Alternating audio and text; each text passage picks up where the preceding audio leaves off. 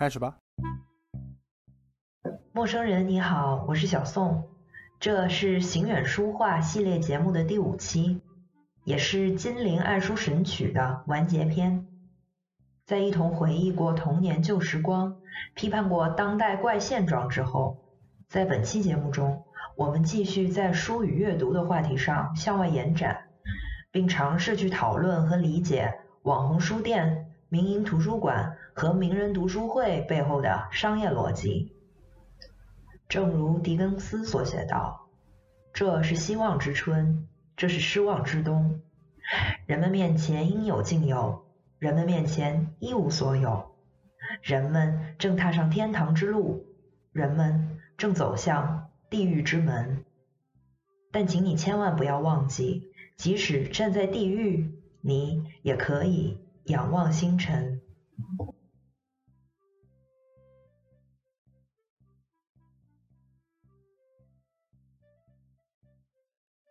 好开始吧。嗯，那我们先聊书店吗？先聊现在的书店。对，可以。之前我们也说了很多，呃，儿时去的书店，或者说是我们青年时代。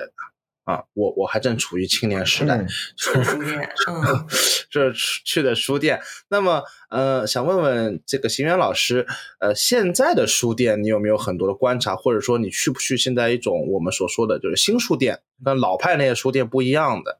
因为现在主流的话，或者说其实他们也不一定是主流了，就是现在可以说是在媒体上，或者说大家讨论中声量比较大这些书店，在我们看来都是新书店。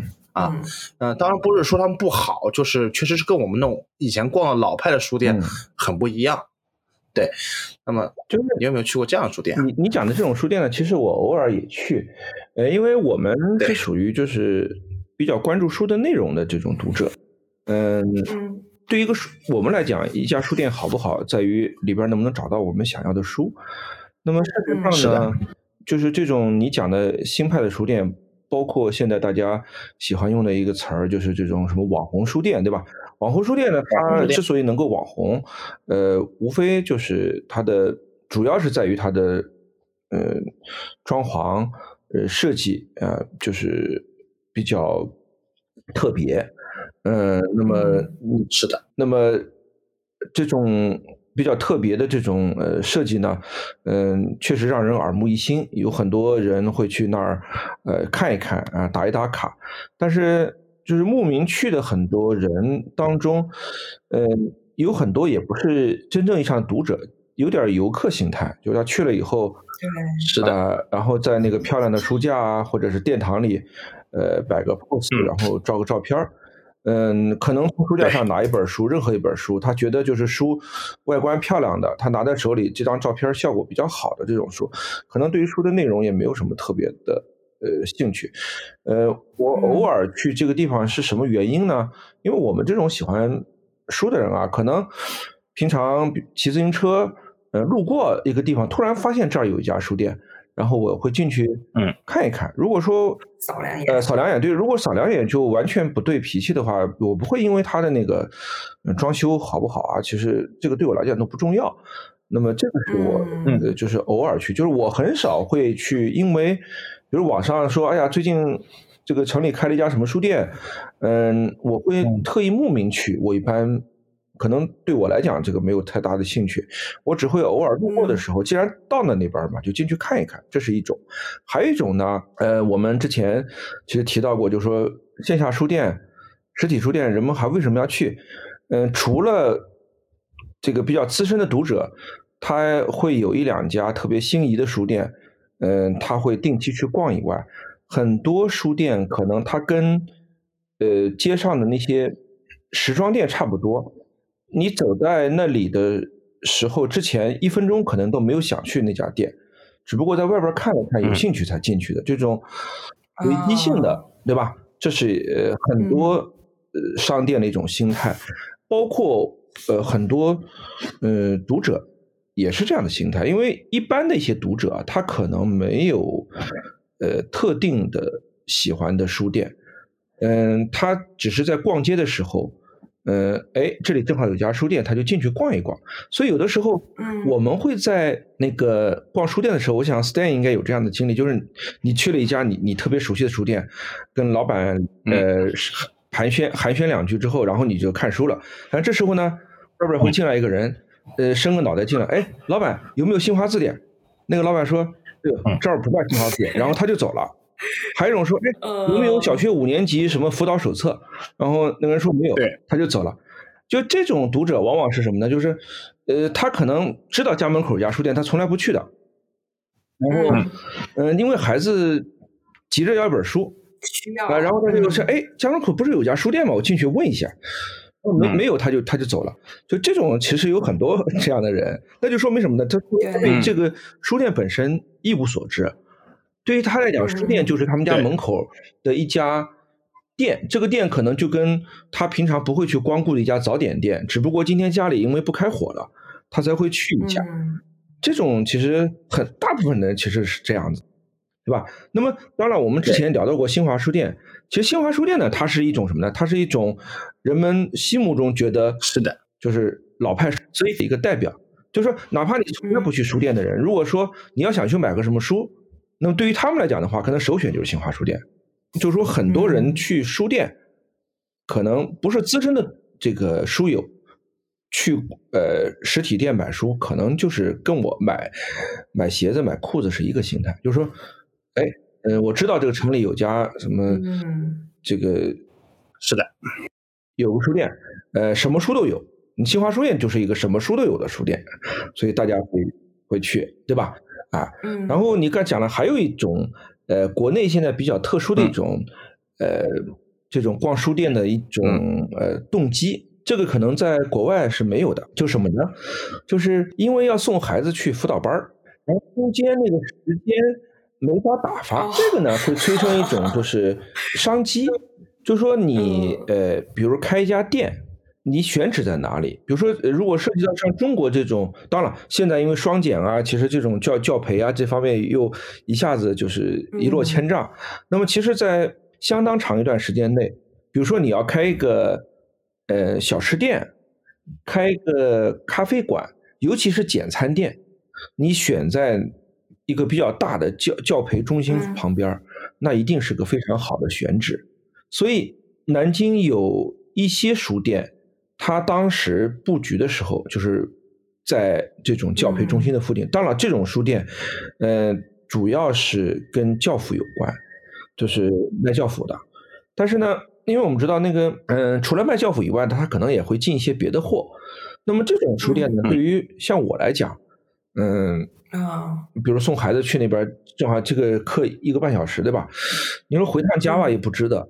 嗯，周围比如说你找个咖啡馆做吧，不太符合我的那个就是那个消费习惯。习惯，嗯嗯，因为我我平常也很少自己去咖啡馆喝咖啡的，但是我知道，比如说有有我我有些同事啊，包括朋友，他们就是呃在咖啡馆里呃就是打发那一个半小时的时光。嗯，那对我来讲的话，这种书店就是一个挺好的去处，我会在那个里边。然后呢，那个教辅的书呢，我肯定是不太有兴趣去看的。但是呢，因为那种教辅书店呢，它会有一些中学生指定课外读物啊，嗯比如说什么 嗯四大名著啊、外国文学名著啊什么之类的东西。那可能这时候你就会从书架上抽一本儿，抽一本儿什么呢？抽一本儿你其实你家里书架上也有，但从来没有拆过封的 那个一本什么世界名著。然后你想，哎，既然那边打发的一个半小时时光嘛，那就把那本书打开来看看。看然后，嗯，但你知道吗？因为这种书店里面书，可能你就不太会去消费。但是呢，嗯是的，但是你可能会就在那儿，真的是你去几次，打发时间就把一本书看完了。嗯，这个真的很对不起那个老板，就是这个 他他从一个就是你你去阅读的一个点儿了啊，嗯，这对这是一种我说一下，就是比如说像我爸，我爸还去另外一种新式书店，这这对他来说的话，就是很大的福音，就是什么？就是大商场里开的书店。嗯因为我爸这个人对于逛街他是非常头疼的，他看到那些琳琅满目的商品，他他就是很犯晕，嗯你知道吗？就是他他比如说我妈今天要买一个什么东西，可能约了，就可能我、嗯我爸我妈三个人、嗯约上我姑妈一起去买。嗯就是他进了那个商场，他就站不稳啊。他看到，他就觉得那个商品经济对他的冲击，你知道吧？对对对对他就觉得 我我为什么在这里？就是我这些地方，这个这个这个世界上为什么还有这种地方？对对对。这时候大商场里面，比如说顶楼，哎，开了一个大众书局，可能就是我也我也不知道，但是这个的确挺常见的，对吧？现在那种大商场里面，综合性商场里面开一些书店，哎。我爸说：“那那我在这等你们，你们去逛，你们什么时候逛好了打电话给我，我我到楼下接等接你们。”嗯，对这个这种业态呢，其实我还是蛮熟悉的，因为我我认识一些呃出版界包括书商的朋友，他这个大商场就是呃按照今天的话，可能说商场就说明你这个人比较老派了，这个叫 shopping mall，对对吧？这种商业综合体现在一般是这样的去叫法。这种商业综合体里面呢，他开个书店，呃，有一个非常大的一个动机。就是引流，嗯，就是哎，嗯，什么呢？就是，嗯，像你爸爸，嗯，去了这个地方以后，他不是头晕嘛，他就去了书店。对。可是由于有家书店，就把你爸爸留在这儿，留在这儿就可以让你妈妈呢更好的逛。这样的话呢，就是作为这个商业综合体来讲的话，就是他也同时把你妈妈留住了。如果你爸老抱怨，那你妈可能去半个小时就出来了，嗯，对吧？对。但是因为有了这家书店以后，你妈就可以在里面逛四个小时。那么这时候这四个小时当中的这个他的消费，其实是由应是由这家书店做了一个后勤保障。那么，因为干了，因为你们逛了四个小时不是累了嘛？那么中间你晚你中中饭就在这儿解决了。那么其实对对增加了消费。哎，这种中，因为我有个朋友他是做商业地产的，他跟我聊过这个事儿。有呃有几种模式，比如说。呃，你刚才讲的，我们刚才讲到那种网红书店，比如像中书阁啊，或者什么之类，就他们是怎么运作，我不太清楚。我知道，就南京有一家，因为我们这里不想给任任何书店打广告嘛，就南京有一家呃有地标性质的这个民营书店。那其实呢，就说呃跟呃有很多商业地产呃的人去找他，就是希望呢他们就入驻这个商商铺 mall，对对对，啊，是的。那么甚至呢给他。就是给他非常好呃非常优惠的条件，比如说两年内就是免租，或者是两年内就是呃这个怎么怎么怎么样啊？那么他把你就是吸引去，那么你的条件就是房租啊，包括其他方面的这个条件都很优惠。那么他其实就是想通过你家书店去嗯引流，呃这这是一个非常呃常见的一种。商业模式，嗯，那么甚至有一些商场，呃，还提出更优惠的条件。当然，对书店来讲，它有个考虑，比如说我在这里开了一家新店，虽然我房租不是我的，但是那个装修总得我自己搞吧。然后我还得把书全部放进来。那么我既然有了商场，我还得雇两个员工在这儿看店，是吧？其实还有包括水电，这些都是有成本的。就不管怎么说，对于这家书店来讲的话，就是。在优惠条件下，他还得考虑到，就是扣除这些成本之后，他能不能运转？那么，所以我刚才讲的这个民营书店的话，它完全是民营的嘛，它后面没有太多的就是投资人资本。那么你我们之前讲到的那种国内，比如类似于像中书阁啊，或者像这种东西，它后边其实是有资本在支撑的。那么这种有资本支撑书店的话，它可能我们刚才考虑那种东西，对他来讲都是小钱儿。嗯啊。然后这个有的时候有些书店，你看的 shopping mall 里面的书店啊，很有可能就是这个商业综合体的房地产开发商自己搞的书店。这个是的，这个南京也有的，就是他自己搞了一家书店，然后去这个引流。这个有呃，等会儿我们因为会聊到那个网店嘛，就是说这个书，呃，它是一个什么样的东西呢？就是它。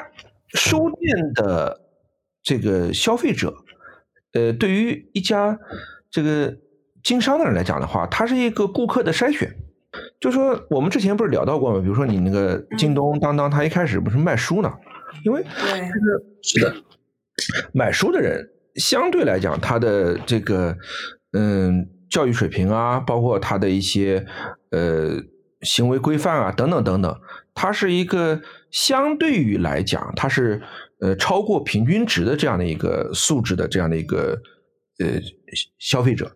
那么，嗯嗯，那么他把这样的消费者吸引到这个平台上了之后呢，呃，那么这个平台不用太担心这些消费者，呃，在日后的购买其他商品的时候会产生，嗯，在某些商业平台上经常会出现的商业纠纷，就那种无理取闹的，对对对对对，就是他是这样的，他高不是说读书的人买书的人素质都高，这个其实呃不存在这个问题，但是它是稍高于平均值的。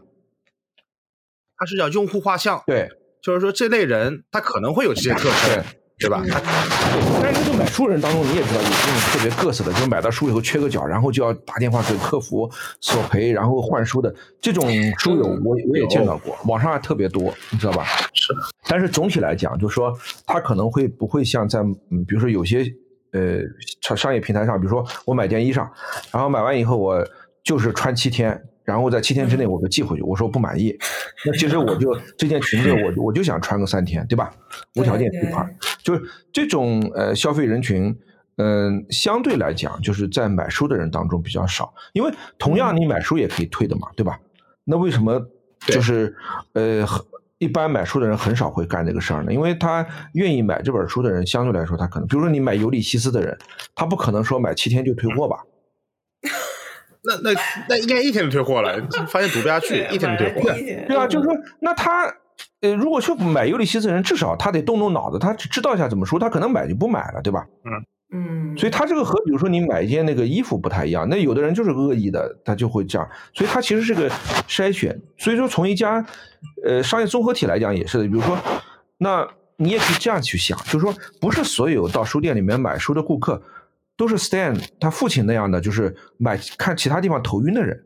那么理论上讲的话，就这些人，他买书的同时，也可以在这个商业综合体里去喝咖啡啊，可以去吃饭啊，嗯，也可以去看电影啊，甚至也也不排除文艺青年，呃，爱买裙子啊，对吧？爱买高跟鞋啊，爱买口红啊，这个都这个都不排除他的，对吧？对吧？所以这这些东西都是呃。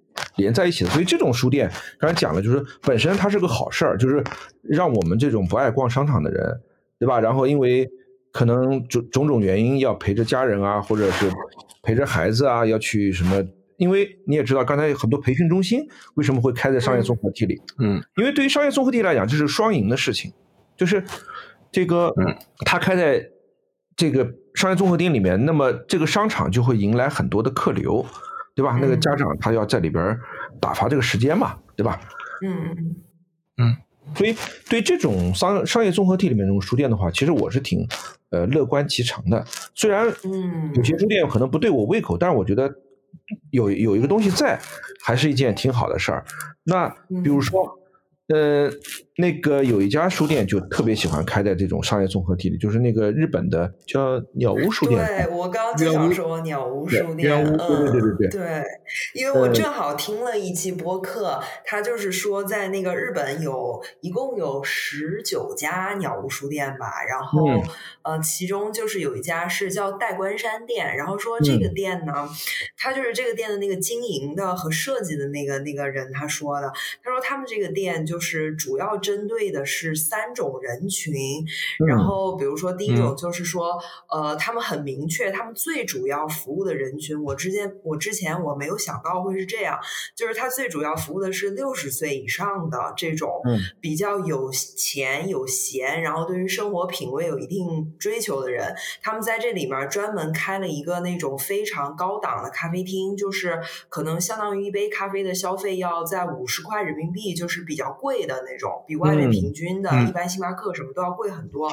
但是呢，他怎么来吸引这部分人？就是他把这个咖啡厅的装潢做的特别好，然后特别私密，特别呃高档，然后就让他们可以在。呃，商商务的那种会晤啊，或者是什么谈一些比较私密的事情的时候，给他提供一个在外面基本上很少有的那种场地。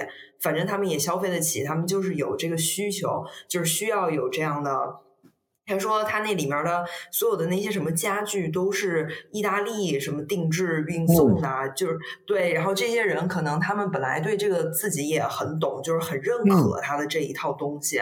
然后这是他第一类人群。然后第二类就是可能三十到五十差不多这种有一定收入的工薪阶层。然后这些人他们就可以在这个书店里面已经集合的那种呃。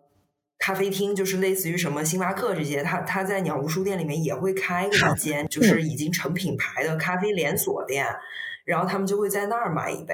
然后还有就是第三种，就是可能二三十岁刚刚参加工作的年轻人，然后他们一般都是晚上会来，就是呃下班以后来逛一逛消。打发一点时间约约会，参加一点这种晚上他们在书店里面举办的一些读书活动，充充电。然后他们可能会在呃楼下的便利店啊什么的买那种比较便宜的那种快捷的咖啡。然后他们就是把这个书店呢里面就是呃分时段，然后因为他说他这个书店是从早上五点到夜里两点好像都开门，就是因为他们想。嗯，他说为什么书店要开那么早呢？也是因为他们服务的主要人群是这种年龄比较大的人，然后他们就想介绍一种新的生活方式给他们，就是说，因为这些人一般早上起的也比较早，五六点什么的，然后可能他正好就是出门遛狗，然后他就来到了这个书店，因为他说这个代官山书店也是就是周围的环境啊什么的都比较好嘛，他们可能遛狗来了，然后顺便在这边买一杯咖啡，然后看看书，就代替他原来的那种，比如说。在家看看早间新闻啊什么的，就是他们认为这种生活方式会更吸引这样的人群。就是他用这个书店介绍了一种新的生活方式给你，你可以通过这种方式变成一个对你来说更。高级的一个人，就是 他是利用这种概念来吸引你去他这个书店，然后他们包括我跟你说，就是你说。他们包括就是连那个呃书店停车场的定价都有所设计，他们这个停车场的定价非常非常高，嗯，就是因为他觉得那些开好车的人，他们会觉得我开这个车我就应该停在那样的停车场。就是他这完全就是把你的这个消费心理给吃透了，然后确实他们也吸引到了很多这种。开好车的有消费能力的，然后我们也不说就是他想要装逼或者怎么样，但是他们就会觉得说我我来停在这个书店的停车场非常符合我的身份，啊，然后而且他们还相对的那个提出的就是，比如说你消费了多少多少钱以上，你这一个小时停车票就免了。然后其实他把这个停车费定高了呢，也会反向促进你去想说，哎，那我就再多消费一点，我们就可以省这个停车费吗？所以他反过来又促进了就是每一单的消费，他这样一环扣一环的，对，就是这里面设计很巧妙。这个书店是他们鸟屋，就是这个代官山店是他们运营的比较。成功的一个案例嘛，然后对，然后那个人他就说，现在在中国不是也开了很多吗？特别是在上海，就是有什么是叫上升新所还是什么的，就是开了也有好几家。然后，但是他就觉得说呢，这个在中国的鸟屋书店，就像你们刚刚提到的，它很多是跟那种大的商业地产合作的，就是别人会请他来把就把它作为一个吸引的那个，然后这个书店就成了这一个大商场里。呃，最核心的一个东西，然后完全所有的都要靠这个书店来带起来。但是其实在中国的中国人对于书店的消费的习惯啊，中国的需要啊，然后你每一个商圈里面，其实就是其实这是有统计的，就是说在上海到底哪个区域的人是买书买的最多的。嗯。然后其实不是说是什么静安啊或者黄埔啊这些，就是比较大家感觉消费能力比较高，然后比较市中心的那些区。其实不是这些区，嗯然后所以就是说，可能在开书店之前，这些商业地产的老板啊，或者是什么，他们没有就是在中国本地的这些，他没有对这个有特别好的一个调查和数据的掌握。然后你外面来的，就鸟屋书店这种外国来的，他对中国市场呢又不是特别的了解，他也没有这么多的前期的调查，就导致开出来的这个书店并不像本来想的那样，就是完全可以。复制在日本的那一种成功。对所以我们现在看起来有很多时候，我们是把这个书店就有点当笑话在讲，就是讲它里面都变成了什么打卡拍照啊这些的，嗯就比较嗯尴尬。嗯，嗯小宋，小宋，我跟你讲啊，就是这一个是我觉得不尴尬，第二个是我从了无书店事件一开始的话就关注了。嗯我怎么说呢？呃，首先我并不觉得了无书店的水平差，嗯我我而且我从始至终，我虽然没有去过日本的了无书店，嗯但是我知道它在日本是不是这样子。对对，没错。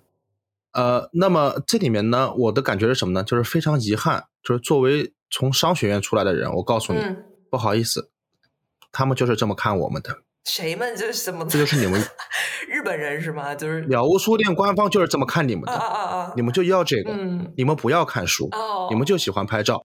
而且我跟你说，这里面并不是歧视和偏见，嗯因为商学院会告诉你，这全是有数据支撑的。嗯我相信这后面是很很精心的策划，这不是很随意的，嗯不是说书就是不给你拆的，不是说很随意的，就是搞一些好像被别人别人所嘲笑的。而且我从来也没有觉得了无数在中国是失败的，嗯很成功，嗯只不过是网上有些声音呗。对，但是那些声音又怎么样呢？你骂了再多的人，你去消费了吗？那他们钱赚少了吗？他们没赚少。嗯，我还真没去过。所以这个事情要分开看。对我，我觉得还有一个问题是，日本的模式在中国复制不了是什么原因？西方资本主义它这个比较发达的国家，它有这么一种约定俗成的默契。嗯什么默契？就是有些商业体不是我的阶层，我就不去，我也不会觉得丢人，对不对？对，我是工薪阶层，我比如说我是这个呃这个汽汽车厂里的，嗯我周末就是吃披萨、看橄榄球、喝啤酒。他拿的钱少吗？他不一定拿的钱少。嗯这些汽车厂里的人拿的比那些刚毕业的大学生什么多了多多了去了。但是他他也不是说消费不起星巴克，嗯但他是不会去星巴克，嗯对吧？对他因为我觉得这不是我的东西，对对对对他也不会去跟你凑热闹阶层的文化。对我不会去嗯跟你凑热闹，对不对？如果是太关山店这种店开在上海的话，你放心吧，就是你看吧，就是孩子在地上滚啊，就 就是什么人都会去，就是我我就觉得就是呃，中国这一点就是怎么说呢？就是经济发展的比较快了以后啊，嗯，呃，有一点好，就是他有他他并没有这种界限感，嗯。他觉得有什么不行的，不就是花钱嘛，嗯对吧？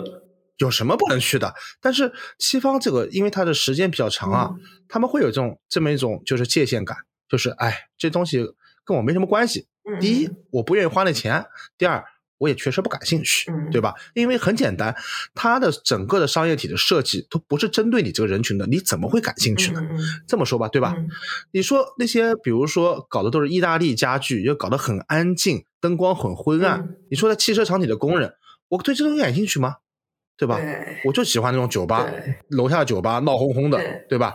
我我觉得热闹，嗯，因为那就是给我准备的，嗯对不对？他他不会说是花这个钱，对，而且我感觉就是在中国，这种需要需要有这种什么意大利家具什么什么，他不一定知道，就是说鸟屋书店里有这个东西。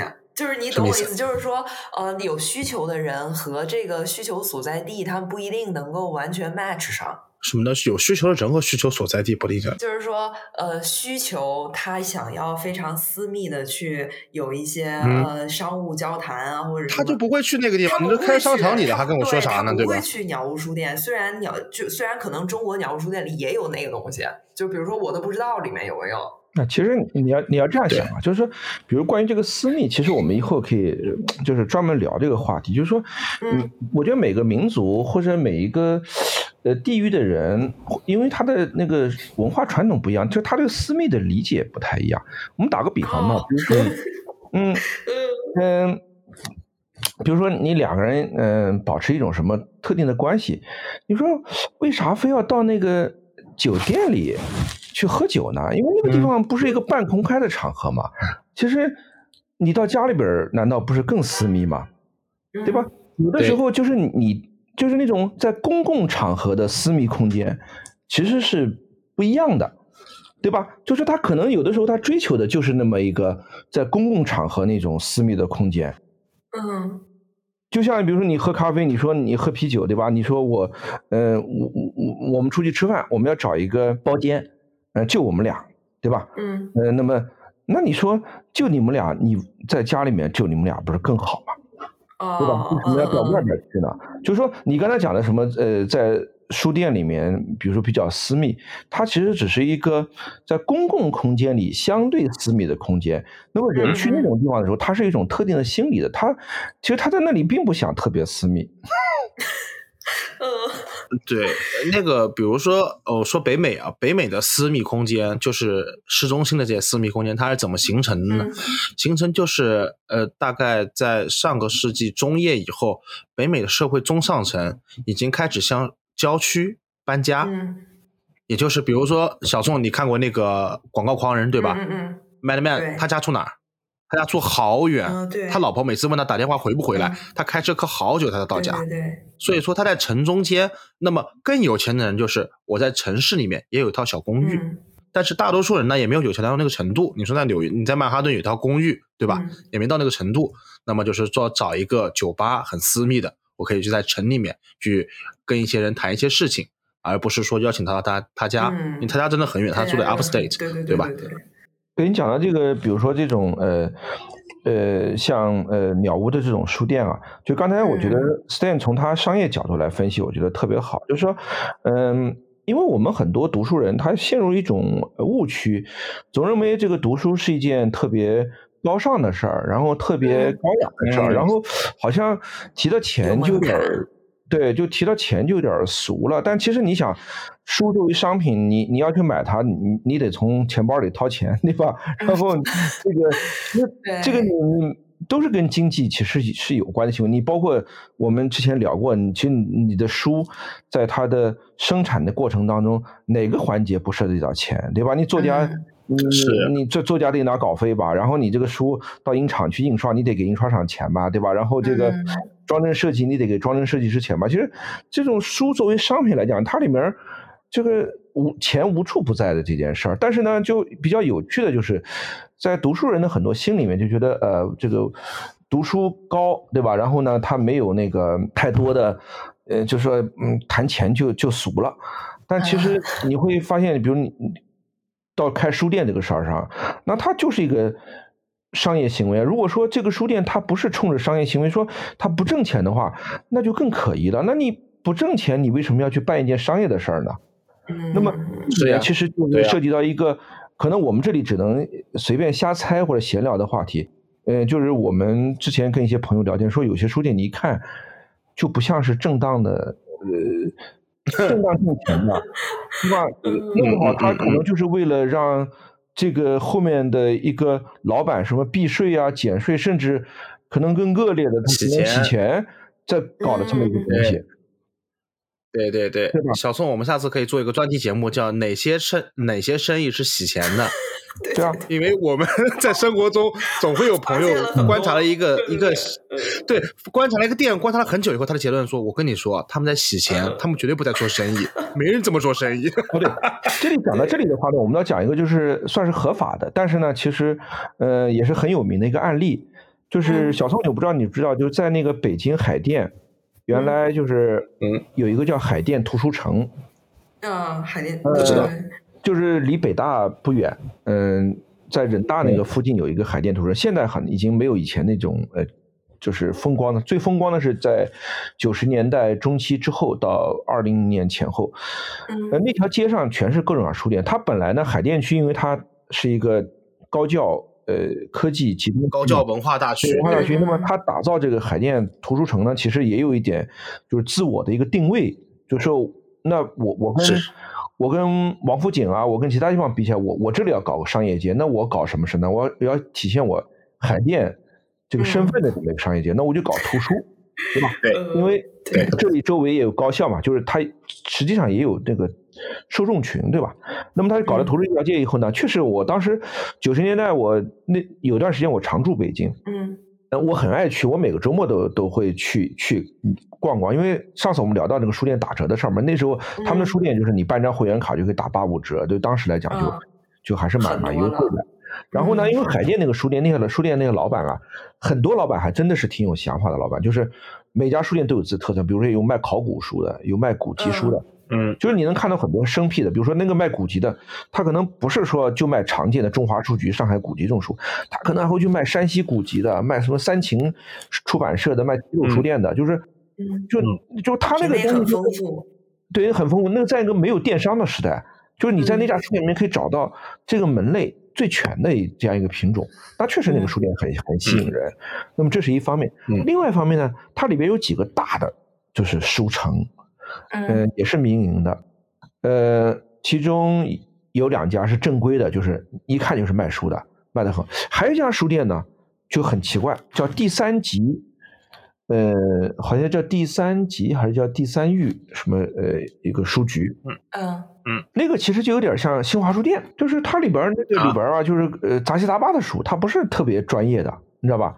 然后呢，打折打的是整个海淀图书城最厉害的。就是它是那种 价格战，人家卖八五折，卖七五折，甚至有时候卖他会做慈善了啊！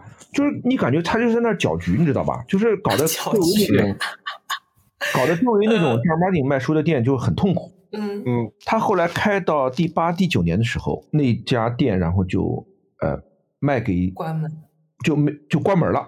啊，呃，关门以后他就卖给另外一个呃做商业的了。就是作为另外一个就是呃商业楼盘卖掉了，后来当时就一开始呢，就是不明真相的就很多记者啊，包括读者就很惋惜，说哎呀那个海淀图书城这么一家巨大的一个就包含着我什么青春记忆的书店就没有了。但是后来专门有做商业的人分析了一下，他说，嗯，他的开业以及到他最后的关门，这一切都是经过呃这个商业上设计的。为什么呢？因为海淀图书城它的定位是文化地产，文化地产呢，就是对于进驻的商家，当时比如说租赁和买卖这个门面的时候，它的价格是享受了政府优惠的价格。嗯嗯。哦。啊，然后呢，他在这里就是第三集呢，他在那儿经营的时候，他的他比较早的，好像就是装了那种类似于像门口那种什么摄像头，就是按照就比较原始的大数据，就是他每天。这个客流量，比如说一进一出有多少人，他每天都有统计的。嗯嗯。最后他在十年后卖给那个呃下家的时候，他就说：“你看我这个地方每天的人流量是多少？”哦。对吧？然后他最后就把他这个作为一个很重要的一个数据，嗯参参照，就是卖的时候这个就卖，就像网站嘛，就是我点击率多高，对吧？我把这个网站域名卖给你的时候，这有个说道嘛。还有一个是的，没错，在那十年当中，房地产价格已经翻了好几番了。后来人们做了一个测算，就是他当时呃买的价格和当时卖出去价格之间的差价，扣除了他这么多年赔钱的钱，他还挣了很多钱。就他这么多年打折，其实他是在什么赔赔钱卖书？哦，在挣吆喝。那他怎么能够？这房地产这个东西，他怎么能够提前知道呢？哈？不是，他其实就是什么呢？就是他当时就知道，就是说这个文化地产，这个商业进来以后，最后以商纯的商业地产把它交易出去以后，中间一定是有差价的。嗯嗯嗯。这有点像什么？有点像那个呃高校，呃，他从政府拿一块地，那个地是教学用地的时候，他和拿商业用地是不一样的。嗯嗯嗯，但一般像国内现在有很多高校，当然，嗯，国家有很多制度设计，它它会不让你去做这个事儿。但是其实有很多地方做做擦边球啊，比如说我这个大学里面，我批了三千亩的这个教学用地，然后呢，这个盖了校园，然后这个宿舍，正儿八经确实是一个校区嘛，就是有有老师啊，有学生在这儿什么的。但是他说，哎，我这儿呃拿出两百亩来，我批个叫产业园，我这个产业园是高校科技转化的。嗯嗯。嗯，对吧？然后这个产业园呢，然后我盖一栋什么叫呃创创业大楼，然后到时候我这个创业大楼就可以什么呢？也是就对外出租的形式，比如说嗯。一些高科技企业，你可以到我这个产业园来来来租我们的这个门面，然后呃加深和我们高校之间的这个科技产业合作。那么但是他在出租门面的时候，他那个价格那就是按照商业价格来的。对对对，那么相当于你是用这个教教育的这个，嗯，对对对吧？对，你就相当于中间差价拉特别大。对，那么其实这种，呃，嗯，你像那个全国很多城市的这种什么以创业、以教育啊、以文化为优惠的这种地产，后来慢慢慢慢都变成纯商业地产了。其实这中间其实，呃，他们做这个地产的人，其实他们很早就就很熟悉这套运作的方式。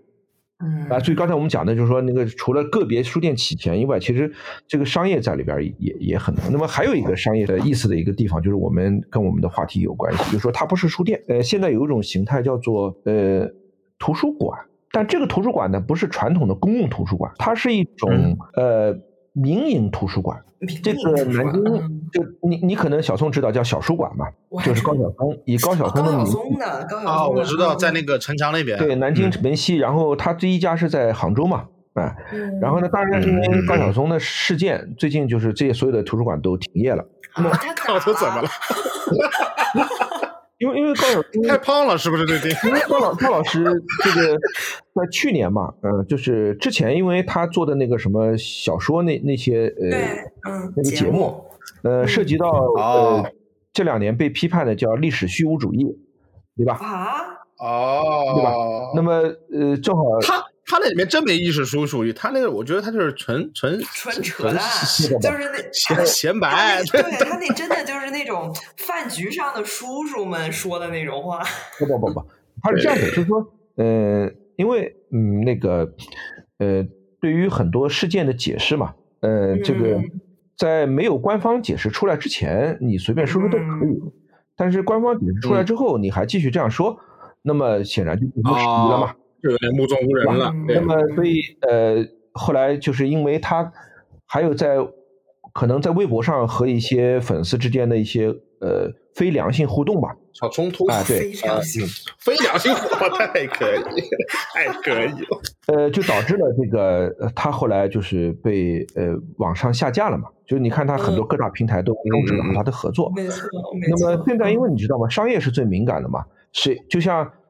明星一旦出了丑闻，那么那些签约商家都要跟他解约一样。那么这高晓松他也面临这个问题，就是所有的这个跟他合作的这些这些投资人要跟他做切割嘛。当然，呃，据说在这个切割过程当中，其实也是有得到了相关部门的一些一些啊受益，呃受益建议或者指令吧，对吧？所以全国的小书馆其实都关门了。那么小书馆呢，其实它。不能说他开创，就是说小书馆是有投资人借他的名号，然后一起合办的，不是因为并不是高晓松投资的，是后面有投资人，他就是开了这么一家叫民营的这种图书馆，然后呢借着高晓松的名义，呃叫叫小书馆，那么名义上是说所有的书都是由高晓松就是亲自挑出来选出来的书，嗯。那么南京也有一家，南京这家小书馆呢，就是刚才 Stan 说的，在门西的这家呢，其实它就是万达在后边，因为就是小书馆周围的那个一片地产都是万达开发的。那么万达呢，哦，他做这个小书馆，其实为了提升他那个商业整个那块呃地产开发的一个档次。对，嗯，它是在什么尺度上的一个图书馆？它有多大呀？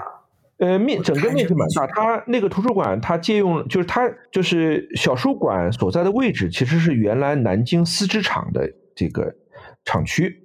那么除了小书馆以外，还有一些我们现在经常讲的叫文化创意的这种地方，比如说有对对对对对啊一个街区。那么小书馆南京有几个？对，小书馆只是这个街区当中的一栋建筑，就是它原来它利用了这个丝织厂的一栋这个厂房。然后呢，改造了以后做了个小书馆，它它有点像那种怎么怎么说是一个图书馆？它是怎么你办借阅卡，然后有什么借阅区啊？什么？它的模式很有意思，怎么样？它的模式很有意思，它那个其实空间很大，嗯，就是那个空间其实完全可以容纳呃两到三百个人，呃每天在里边看书啊。但是呢，它采取的是一种类似饥饿营销的方式，就是每天只能预约一百个。哦，预约制。它网上就是它有个 A P P，然后你下载了以后，你在这预约，就预约满了以后，你就不能进去了。那么它其实保持的什么？就是说我这图书馆里每天只有一百个人，就很安静。哦。然后你在里边你不觉得特别闹得慌、吵得慌啊？然后呢，所以你进去的人，就像你刚才讲的那个鸟屋的有点像，你进去了你会觉得你在里边那个空间你会很满意。如果一旦两三百人，它很符合就是大家对于图书馆的使用场景的一个设想，甚至它比图书馆的使用场景可能更就是更舒适。嗯嗯，对吧？因为它的空间更开阔，然后呢，这个呃里边也有咖啡厅啊，也有呃那个展览空间啊，就它是一个多元的。那么事实上我们也知道，可能那个咖啡厅是它的主要的，不能叫盈利，因为我。总体来讲，我觉得那种地方是不可能盈利的，啊，它其实就是这个商业 收入来源，收入来源，对，就是对，它是其中的一部分，那个可能就是叫什么，嗯，弥补亏空的一个 就是空间，我只能这么说。对对，嗯，可能能少亏少赔点，就是开个咖啡馆。然后呢，它楼上呢有那个展览空间，它会办一些小型的展览。嗯，比如说什么画展嘛？是吗？小的画展啊，什么都有的。那个展览应该也是公益性质的，它因为它也不是商业性的。然后呢，它还有一些文创嘛，因为文创现在是很多书店里面就是弥补呃这个成本的的一个很重要的方式。但总体来讲，那那种的模式呢，就是说比较限量的人群在里边读书。那么它其中有两种人，一个是外地来打卡的，就是有呃文艺青年游客。他专门到这个地方来打个卡啊，呃，第二个呢，就是呃住在附近的一些年轻人可能会把那里作为一个呃消消磨时光的一个一个地方嗯，那他们也得约得上。对对对，不一定约得上。呃，还有一个呢，就是刚才我们讲的，嗯，很多咖啡店，包括鸟屋，呃。里边现在我以前不太了解，后来我才知道，因为现在随着很多人的就业是灵活就业之后啊，就是很多人 home office，home office 呢，你让他住在家里边 home office，他不喜欢，他喜欢在那个咖啡店。我以前不太明白，呃，后来我我有一个同龄人的一个朋友，他自己是一家，呃，自己开了一个，嗯，怎么讲呢，就是做工程的公司，他没有。他的公司没有呃办公地点，嗯，他的团队每个人都是一台电脑，就是呃随身带，随身带。着走，然后每个人是在不同的地方办公，就是他他是做那个就是工程设计的，嗯，就是他的这个团队呢，有一有有有几个人是他从原来单位带出来的，还有几个人是新招的，他们平常如果开会的话，他们会租用一个空间，比如一个月的两次会。对，现在有很多这种，嗯，对，共享办公空间，对对对，就像自习室一样，嗯，对，然后那个其他时间就各干各的，所以我他每天就是早上到咖啡店上班，嗯，那我说你为什么不在家里？他说家里没有氛围。对，其实我能理解，我每次回国的时候，我也就是要写点什么东西什么的，我就会去找那种咖啡馆，对，对，这个也是很多。那个刚才我们讲的书，我们回到书店，其实也道理一样。很多人去先锋书店看书，并不代表他在家里不能看，只是他觉得在先锋书店看书更有氛围，嗯，对吧？所以这个呢，就是我是我不太能理解的，因为我从小是独生子女，家里面有一个呃单独的空间，不受打扰的空间，所以我从小养成了在可以在家里写作业、看书的习惯。但是呢。我上了大学以后，我就发现很多同学回到宿舍就是玩儿，他只有在图书馆和教室是可以看书的。没错，因为他回到宿舍就没法看书了，所以导致我我前两天因为南京不是最近在那个疫情也有适度的管控嘛，有一个同事就跟我讲，他说回到家里啥也干不了，就就想睡觉。呃，后来我说，你有没有成家？你一个单身汉，你在家里有什么不能看书的？他说我在家里就看不下书，就对我来讲，我只有在办公室和图书馆是可以看书的。那么就说他从小这个习惯导致了他对空间的呃体认，呃和区分非常的敏感，嗯，就是什么样的空间做什么事儿特别敏感，而像我是可以在哪里都可以。呃，看书的一个人，我就不太能理解这个。但其实我我我其实可以理解了，就是只不过我觉得我不太能够那个。嗯嗯嗯嗯，就觉得没对没必要。对，就是我上大学的时候发现大家都是去图书馆自习，我就觉得很怪。我觉得图书馆就应该是借阅啊、看书啊什么的。我跟你说，我的同学。我的同学给我解释过他为什么要这样，我曾经也不理解，但是我觉得他解释特别好。但是我也相信，并不是所有人都像他一样的。他的解释就是：我需要他人的目光，不是说装逼，就是说他是监督，你知道吧？比如说我在我在这个书店里面，我拿本书在旁边，哎，我不看书，开始玩手机了，他就总想着，哎，别人看到我。觉得这个人多傻呀！书店里面刷抖音，他把书放旁边，对吧？这这这这骗自己还是骗谁呢？私密对吧？对对对，嗯嗯，懂吧？他就觉得，哎，我最起码得把这书好好看，要说不定别人在看着我呢。你说这个人拿本书在旁边不看，对吧？骗自己还是骗别人的？那个在那个图书馆看书，很多人也是这样，就是他是个相互监督嘛，而且呢，这种相互促进。所以现在我我以前不了解，就是那个有有段时间，我看我们家女儿她。做作业的时候，前面放个 pad，我就以为她在玩 pad，后来不是的，她那个 pad 上面是另外一个低着头的小朋友在那儿写作业。哇！后来我才知道，那个嗯，有些直播平台上有些 UP 主，他就是在作业前面写作业，写作业的时候他就直播写作业。呃，哎，这种模式你看。我们这个年轻人已经很难理解了，就是但对他们年轻人来讲的话，这可能慢慢就是他们的一种生活方式、学习方式，对吧？所以，我们回到书店和这种呃民营图书馆、小书馆，嗯，里面有相当一部分的人，他是在里边办公的，嗯，然后那个里边他的办公空间会比较呃环境会很好，嗯，然后为什么这种地方它有咖啡馆呢？对，不是说嗯。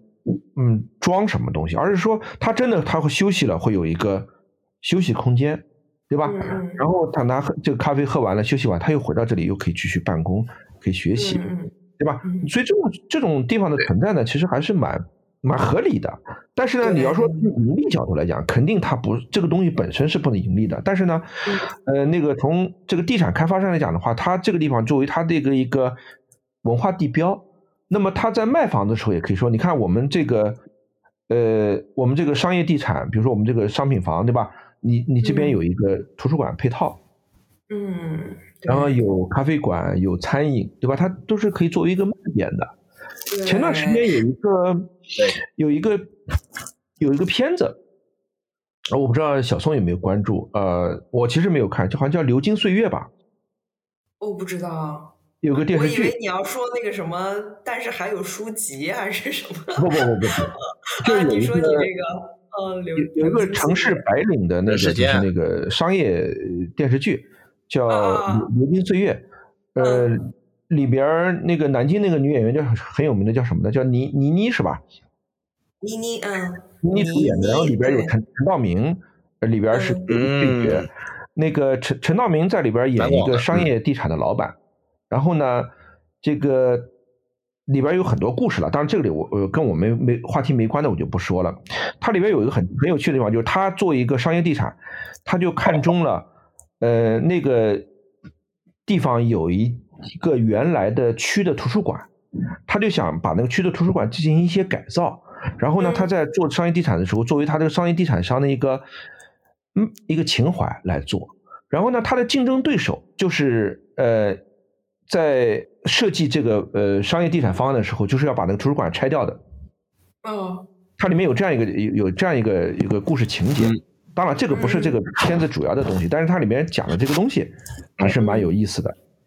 嗯，所以就说明，就是说，在商业很多商业地产开发当中，这个是一个很重要的一个一个考量。所以它也催生了一种呃民营呃图书馆这种心态。还有就是我我上上两周我去了趟杭州。呃，当时我们在里边办了一场活动，就是在呃网易的蜗牛图书馆，就是网易公司，它也搞了一个，在一个文化畅园里面，它搞了一栋楼，里面搞了一个实体图书馆。那个呢也是个实体，大家可以进去。那个里面它不会员制，就是是你只要愿意的都都去。它那个地方是在哪里呢？是杭州的一个最新的那个叫滨江区的。那个区位里面，那个相当于是它的最新的 CBD，它的主要的人群是什么呢？就是那些特别年轻的嗯。白领，然后呢会在那个里边嗯。对，然后会在那边就是去看看书啊，然后呃嗯找些臭味相投的人啊，经营者就是他那个经理，呃原来是南京先锋书店的一个一个做商业策划的一个经理，我我们就是聊了聊。然后他就说呢，他和杭州市内老城区的，比如武陵区的那些书店不一样，因为杭州市内有那个小枫书局嘛，他那个就有点像，就是传统的那种呃文，以这个经营文艺文史哲书籍的这种呃门类的这种呃呃叫什么叫独立书店不一样，那里的书店吸引的就是那个我们这样的读者，哎，但是他那个蜗牛书局吸引的就是一些年轻的嗯白领读者，他未必是资深的读者。但是他就是喜欢学习的，因为那个书店里面他会办一些活动，包括一些展览。就刚才我们讲的这种民营书店，它其实还有一个很重要的功能，就是一个呃公共性的功能。嗯，这个话题其实跟我们聊的图书，我们等会儿可以聊一聊，就是那个读书会啊什么它的这这个问题。对对，就是呃这种书店它扮演了一个类似于像一个呃媒体广播。杂志这样的一个公共性的功能，就它里面有一个聚会，聚会里面，它通过展览也好，通过读书分享活动也好，还是通过什么也好，它形成了一群人在那儿聚会，在这个空，在这个空间当中，大家可以就某一个问题进行讨论。那么这有点那种沙龙的意思。对，其实这个恰恰是欧洲早年间。图书馆的一个很重要的功能，而随着后来公共图书馆发达之后，这个功能其实被排除走了。哦，是这样，嗯，对，后来的图书馆就是一个只在里边可以读书借书的地方，对，它不办活动了。但这两年，随着呃纸质书呃阅读量，包括这个购买渠道的增加，包括人们生活水平的提高以后，你从西方到中国，传统的公共图书馆。去的人越来越少了，那么这时候图书馆出于一种焦虑，出于一种呃自身的这样的一个重新定位的考虑，反而现在他又出重新注重这个功能，他要把人再吸引去。他用传统的书不太怎么把人吸引去的时候，他就要通过活动。对对对，没错。所以现在国内很多图书馆又开始搞了很多这种活动了，而这种。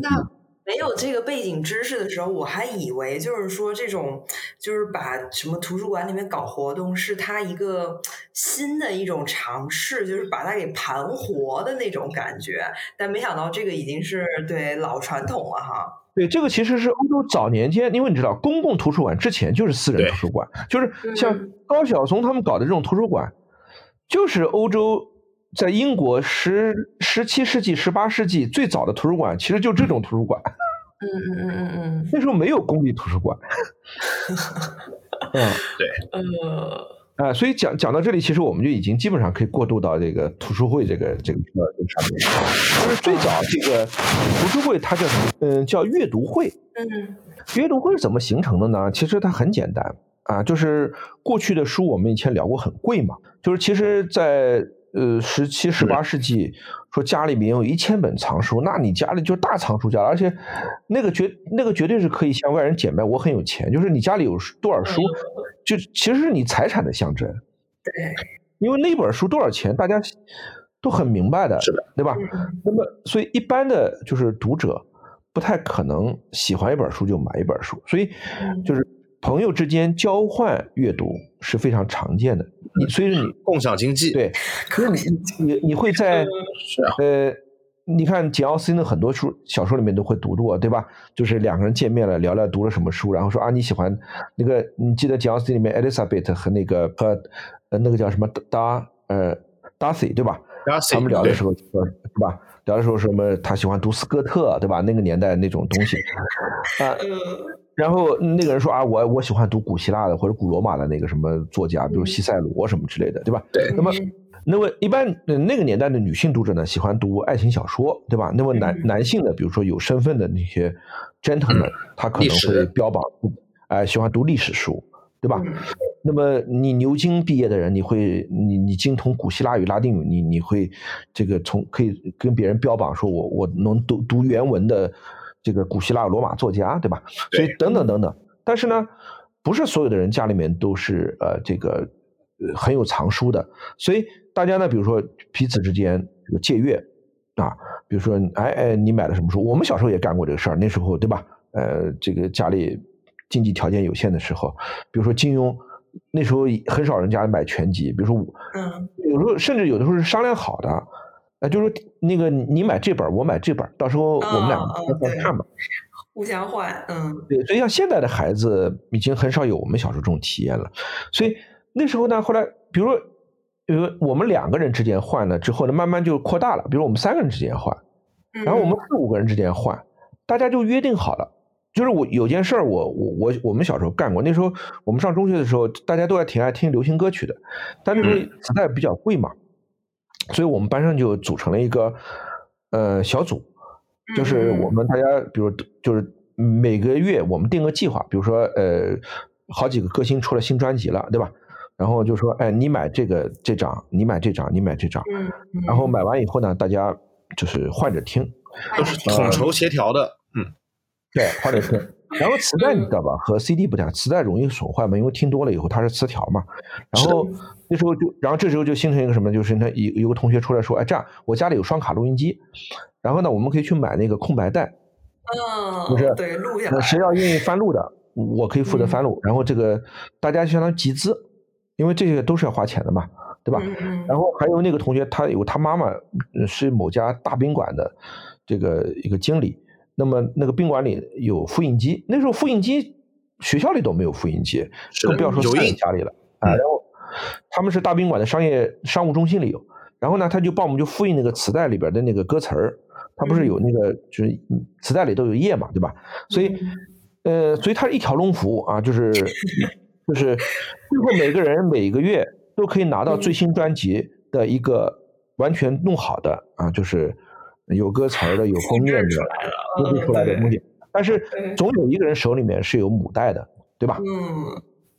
然后这个其实恰恰早年间的欧洲的很多这种小的读书会就是这样的，就是后来大家想了以后就就这样说：哎，呃，我们每个人众筹，就是每个人，嗯，后来就不是以实物的形式交换了，而是以金钱凑份子的形式来买书。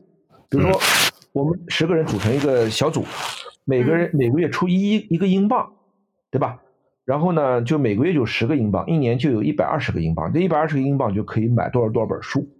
嗯，这个这买来的书，我们之间大家都可以都可以看，都阅读啊，那就是像一个图书馆一样的。呃，小图书会。然后后来当。比如说参与的人多了以后，然后，呃，每个人集资钱多了以后呢，他就会什么，就租一个房间，就在某一个地方租一个一个一个地方，然后呢，呃，这个租金也含在大家交的会费里边，这就形成了就是英国最早的那种形形色色的俱乐部当中的一种，叫阅读俱乐部。嗯，阅读俱乐部。俱乐部，你你还记得你看福尔摩斯的时候，福尔摩斯他和他那个，呃。哥哥，嗯，福尔摩斯的哥哥很少出现，但是他哥哥是个比他还聪明的一个人吧，嗯，好像是一个数学教授，对吧？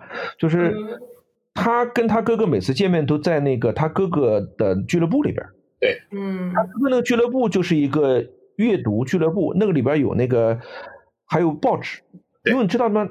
那个过去报纸一年定费也很贵，比如《泰晤士报》一年得多少磅呢？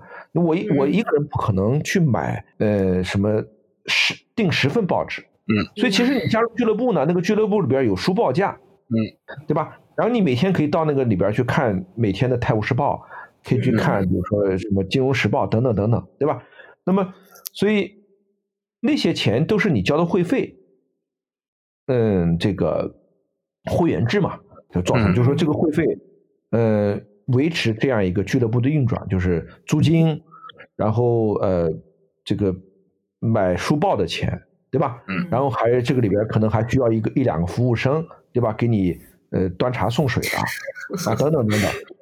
那个英国你看早年间就是你刚才讲的嘛，就是它形成了城市当中相对私密，但是又是一个公开的空间。为什么呢？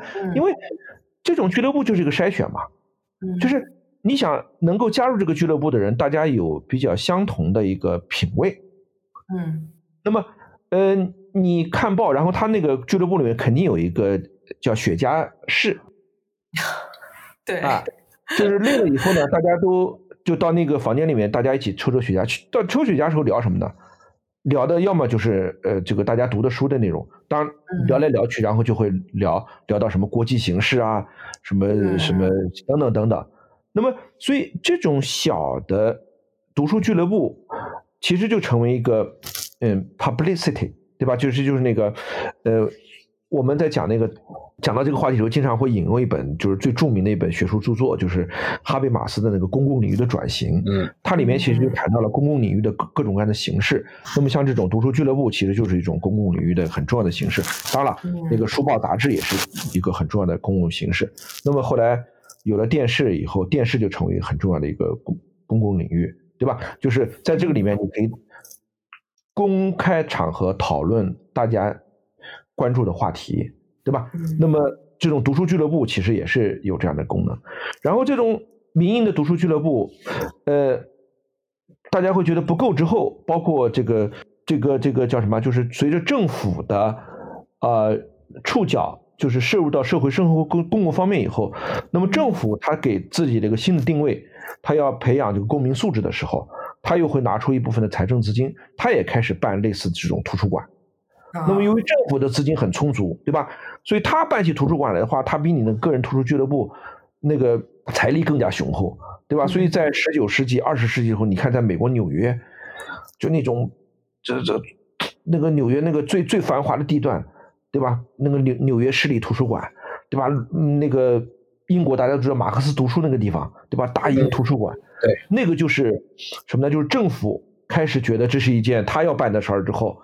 那他肯定就能够，呃，就办得更好嘛，对吧？所以慢慢慢慢，所以这个首先其实是在私人图书馆，对吧？还有一种私人图书馆，就是美国很多总统他去世之后，他说我办一个图书馆，其实跟小小书馆差不多嘛，差不多也是一个一个性质。对，但是呢，早年间在，英国它会有，就是早年间它这种东西，就是我我一个，比如一个绅士，我一辈子积累了很多书，等我到晚年的时候呢，我我得给这个书有个。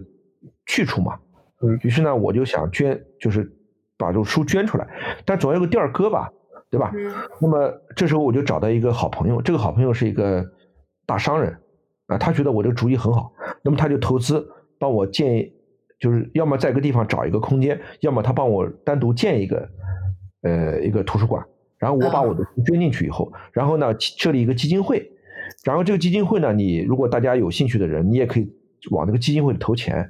那么，它是以我的这第一笔藏书来作为这个图书馆创始的这个收藏，然后随着基金会运转起来以后，慢慢慢慢，对吧？又有新的书进去，对吧？然后这个基金会它也会维持这个运转，它会专门请图书管理员，对吧？专门请一个这个呃图书馆长来管理这些书。那么这就是早期的私立图书馆。然后刚才我讲的那个由公共财政资金啊创办那种公立图书馆，是个并行不悖的。因为在资本主义国家，这是一个就是它是一个就是很自然的发展的过程。因为中国我们讲的就是呃近代化就是包括现代化是比较快的嘛，对，就中间省略了西方资本主义国家发展的很多阶段。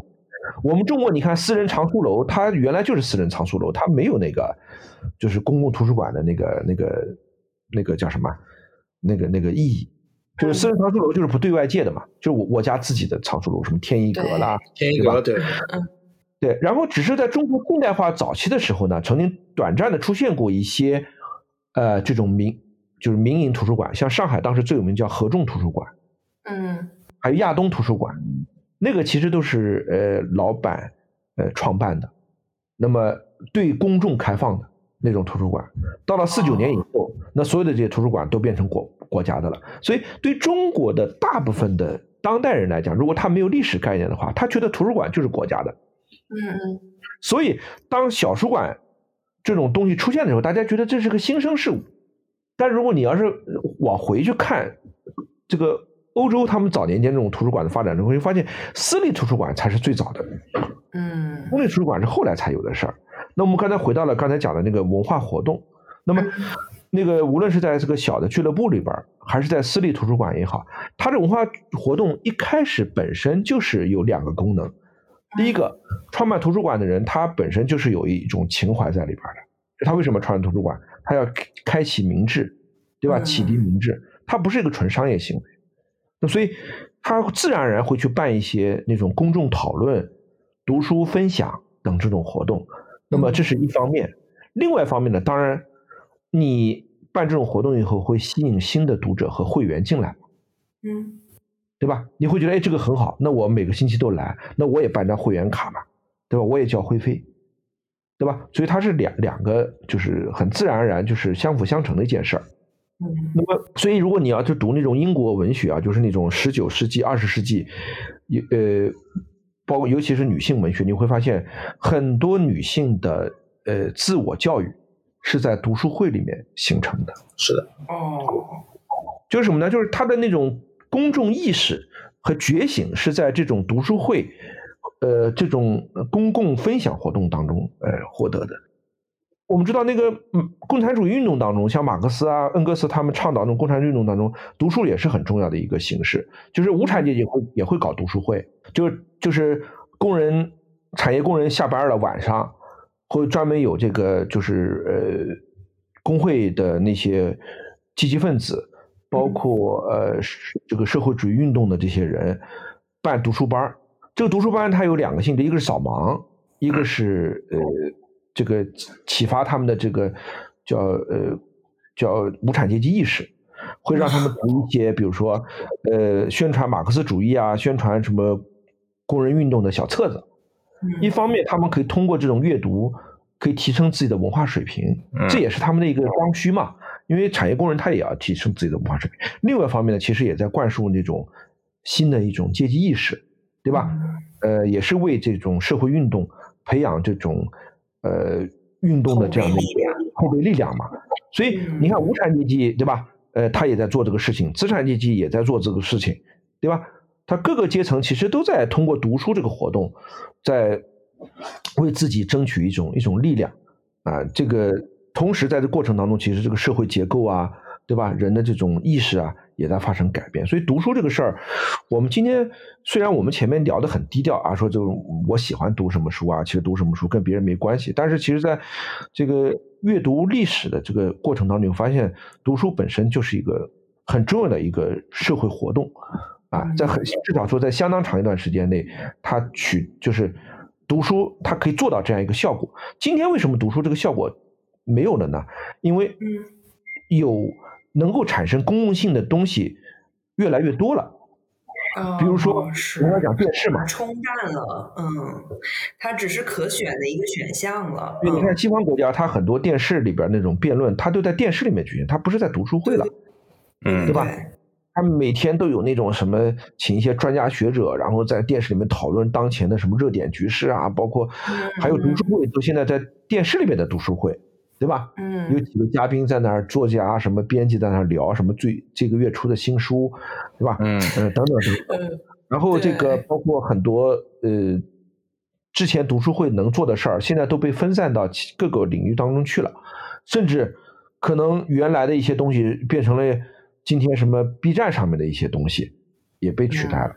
所以读书呢，反而它就越来越什么，越来越狭窄，越来越私人化了。嗯。嗯，对，但人这个需求啊还是有的，所以越来越私人化之后，人又觉得孤独了，因为他读了东西他没人分享嘛，所以他还是想要有这样一个空间，所以他就催生了什么呢？就现在就是依然书店里啊、图书这种呃民营图书馆啊，包括公立图书馆，他就搞的这种活动，还是会有年轻人会去参加嘛。因为在这个我就很喜欢这种活动。哎，对啊，大家去去聊聊天儿，还有一种就是。尤其年轻人嘛，在这个活动当中可以找到一些臭味相投的朋友，嗯，对吧？你你在那个就大家一起搞活动，约上自己喜欢的人一起去，这是一种啊。还有你可以在里面认识新的人啊，比如说，嗯，你你参加那个分享活动，旁边碰到一个一个人，你你看着他蛮顺眼的，跟他搭两句话，发现哎，你们俩对吧？这个也会认识新的朋友，聊得上，嗯，没错，对啊，这也是的嘛，对吧？哎，嗯嗯。对，那 Stan，你说怎么着？哦，就是读书会还是就是女权运动最早开始的萌芽的地方，因为 因为读书会是早期呃二十八世纪末二十世纪初妇女可以进行一些文化交流，并且没有男性在场的场合。对，所以他们在里面讨论什么东西，就男丈夫们以为他们那边讨论怎么样当一个好母亲。其实不是，他们在讨论说我们要投票，我们要选举。对，他们因为他们不知，他们不关心。对，然后这个小宋可能知道一个尼日利亚一个歌手叫 Fela Kuti，对吧？嗯，然后呢？对，这 Fela Kuti 他妈妈就是就是尼日利亚坚定的社会主义斗士啊，受受到过毛主席接见的这个那个叫 For Forminayo Ranson Kuti，就是他在一九二几年的时候就是在尼日利亚搞这个妇女读书会，其实是对妇女进行启蒙运动。对，嗯，这是另外就是随便提一句，就是一九二几年欧美女权运动不知道在干嘛呢？他只不过因为那是尼日利亚就不讲，他就以为非洲人都很落后，他不知道二几年人家就开始搞女权运动了。对的，就搞读书会啊。但是它有很大的局限性，就是为什么这也不是说那么的美好，它的局限性在于它并不可以对各个阶级的女性进行赋权，因为读书会的女性参加的还是社会上层的人。就是一个平民女性的话，她是不可能去这种地方的。对的，因为她首先认字儿嘛，对吧？你你这个如果你的那个盲就是文盲率很高的地方的话，它就决定了，呃，能够参与的都是资产阶级女性或者是一个淑女性的这样的一种阶层的人，对吧？所以，嗯，还有一个，我觉得就是说，我们一方面在就强调这个，呃，就是读书会对于女性早期的觉醒，包括女权主义运动的这个产生，一个很重要的地方。但是另外一个呢，就是我们如果回到今天，在今天的语境当中去讨论，就是说，呃。这种如果也有类似读书会的这种讨论的话，那么你就会发现，因为早年间的嗯，这个就是对男性封闭的，就是完全是对就女性在里面讨论就在没有男性参与和对话的过程当中，所以我刚才讲用了“激进”这个词，其实并没有这个任何褒贬含义，只是说，因为你当你只有女性参与的时候，嗯，你可能就很容易就是激进化。嗯，因为你没有没有异性的对话伙伴，是的，去对去嗯不，我们不能叫纠偏吧，或者只能说就是去去去去平衡视角，对，提供另外一种视角。那么这时候往往就会什么变得更加就是极端，这就是读书会另外一种读书会的一个最大的问题，就是它会同质化。嗯嗯。那么，所以我们现在回到就是现代的读书会是个什么形式？我们嗯在私底下聊天的时候曾经聊过，就是那个。嗯，比如说一有一个比较有个人魅力的人，那么他组织的一种个性化读书会，因为我们这里我们就事论事，我们不提人，但是其实呃有兴趣的听众都知道我们在指谁。国内现在有 有几个对吧？以个人名义的读书会，发展了甚至好几万的这种固定的会员。嗯，那么就是这些会员往往是一种，我们不能叫无脑型吧，就是说他很容易。受到那个这个读书会的这个以教甚至有教主这种意味的这样的一个会长的这样的一个嗯他的观点或者他的一种意识形态的左右或者被牵引，就是他们只读这个这个人推荐的书，而这个人由于他个人的读书品味和他的价值取向，那么他的这种读书其实只提供了。你看这个世界的某一种类型的，嗯，啊一种视角，它不可能就是一个完整的视角。甚至我们知道，这种读书会，你如果往深了看的话，它是一个商业操作非常，呃，动机非常强。这个 stand 的话可以聊一聊，因为你学商的嘛。嗯。那么在这个商业动机当中的话，他的选书有的时候也未必真的就是他个人的一个。就是这个这个教主本人的这样的一个一个想法，完全他可能自主决定的，嗯嗯嗯。对他有时候可能是从商业角度，从这个能卖多少书，从他这走多少量的角度，他就决定了一本书。可能他本人很鄙视这本书，但是他为了能够卖这本书，对吧？他会把这本书说的很好。所以这个呢，就我们说这个话呢，没有贬低他们的意思，就是说这里会提醒很多可能。读者在以后加入这种读书会，或者说参与这种活动的时候，你必须脑子里面要要有这样一个疑问，就是说他推给我的书是不是都是好书？嗯，还有他推我的书是不是他真的他自己觉得好的书？嗯嗯，我感觉有时候就是一本书，你也听过很好几次，但你没有真正的看过。然后你发现他在推荐，你听他说两句，就是从他的嘴里再多了解一下，可能就帮助你下单了。嗯，对的，就他最后推你一把的那那种角色，对对对，就是我是这么觉得，包括现在对于现在的新书店，因为我记得以前在国内逛书店的时候，有一个书友说了一句话，我就特别有感触，因为我之前也不太能够了解这些新的书店、新式的书店或者网红书店，甚至呃还是态度上有一些鄙夷。然后呢，这个书友就说了这么一句话，说是第一就是不要觉得自己爱书、买书、真看书了不起。第二是不要以为全天下书店都是给你开的，懂吧？就是逛书店，书店服务不同的人群。就是你看了这个书店以后你不喜欢，那就算了呗。因为就不是服务你的。对，其实我觉得就像咱一开始说那个买衣服店，就很能理解了，这对吧？那不是说只有你才能买书啊，那别人也能买书。然后你是觉得，哎呀，这个书店瞎卖，这些书都卖这么贵，对吧？其实很多其他的地方书店都卖的便宜的很，何必要在这花这个钱呢？那就说明这书店不是给你开的。那有人愿意花这个钱啊，对吧？所以说我再说过来，鸟屋书店，鸟屋书店定价五十的书，他卖五百。我都不觉得可怕，我也不觉得奇怪。做生意做生意，对吧？你让他做去，他如果是自己瞎搞，他肯定是生意做不下去，他自然会受到商业上的制裁，就是亏损倒闭，对不对？呃，那那么如果他能够经营下去，也就是说他这个生意整个的商业模型和逻辑是成立的。嗯，所以，那么我们可能会讲到一些，比如说商业道德，它这个东西道不道德，对吧？那这说这东西就很玄乎了。所以我一般呢，看到这种书店呢，就是也去逛一逛。哎，如果自己觉得不喜欢的，就算了，下次不来这儿了，也没什么的。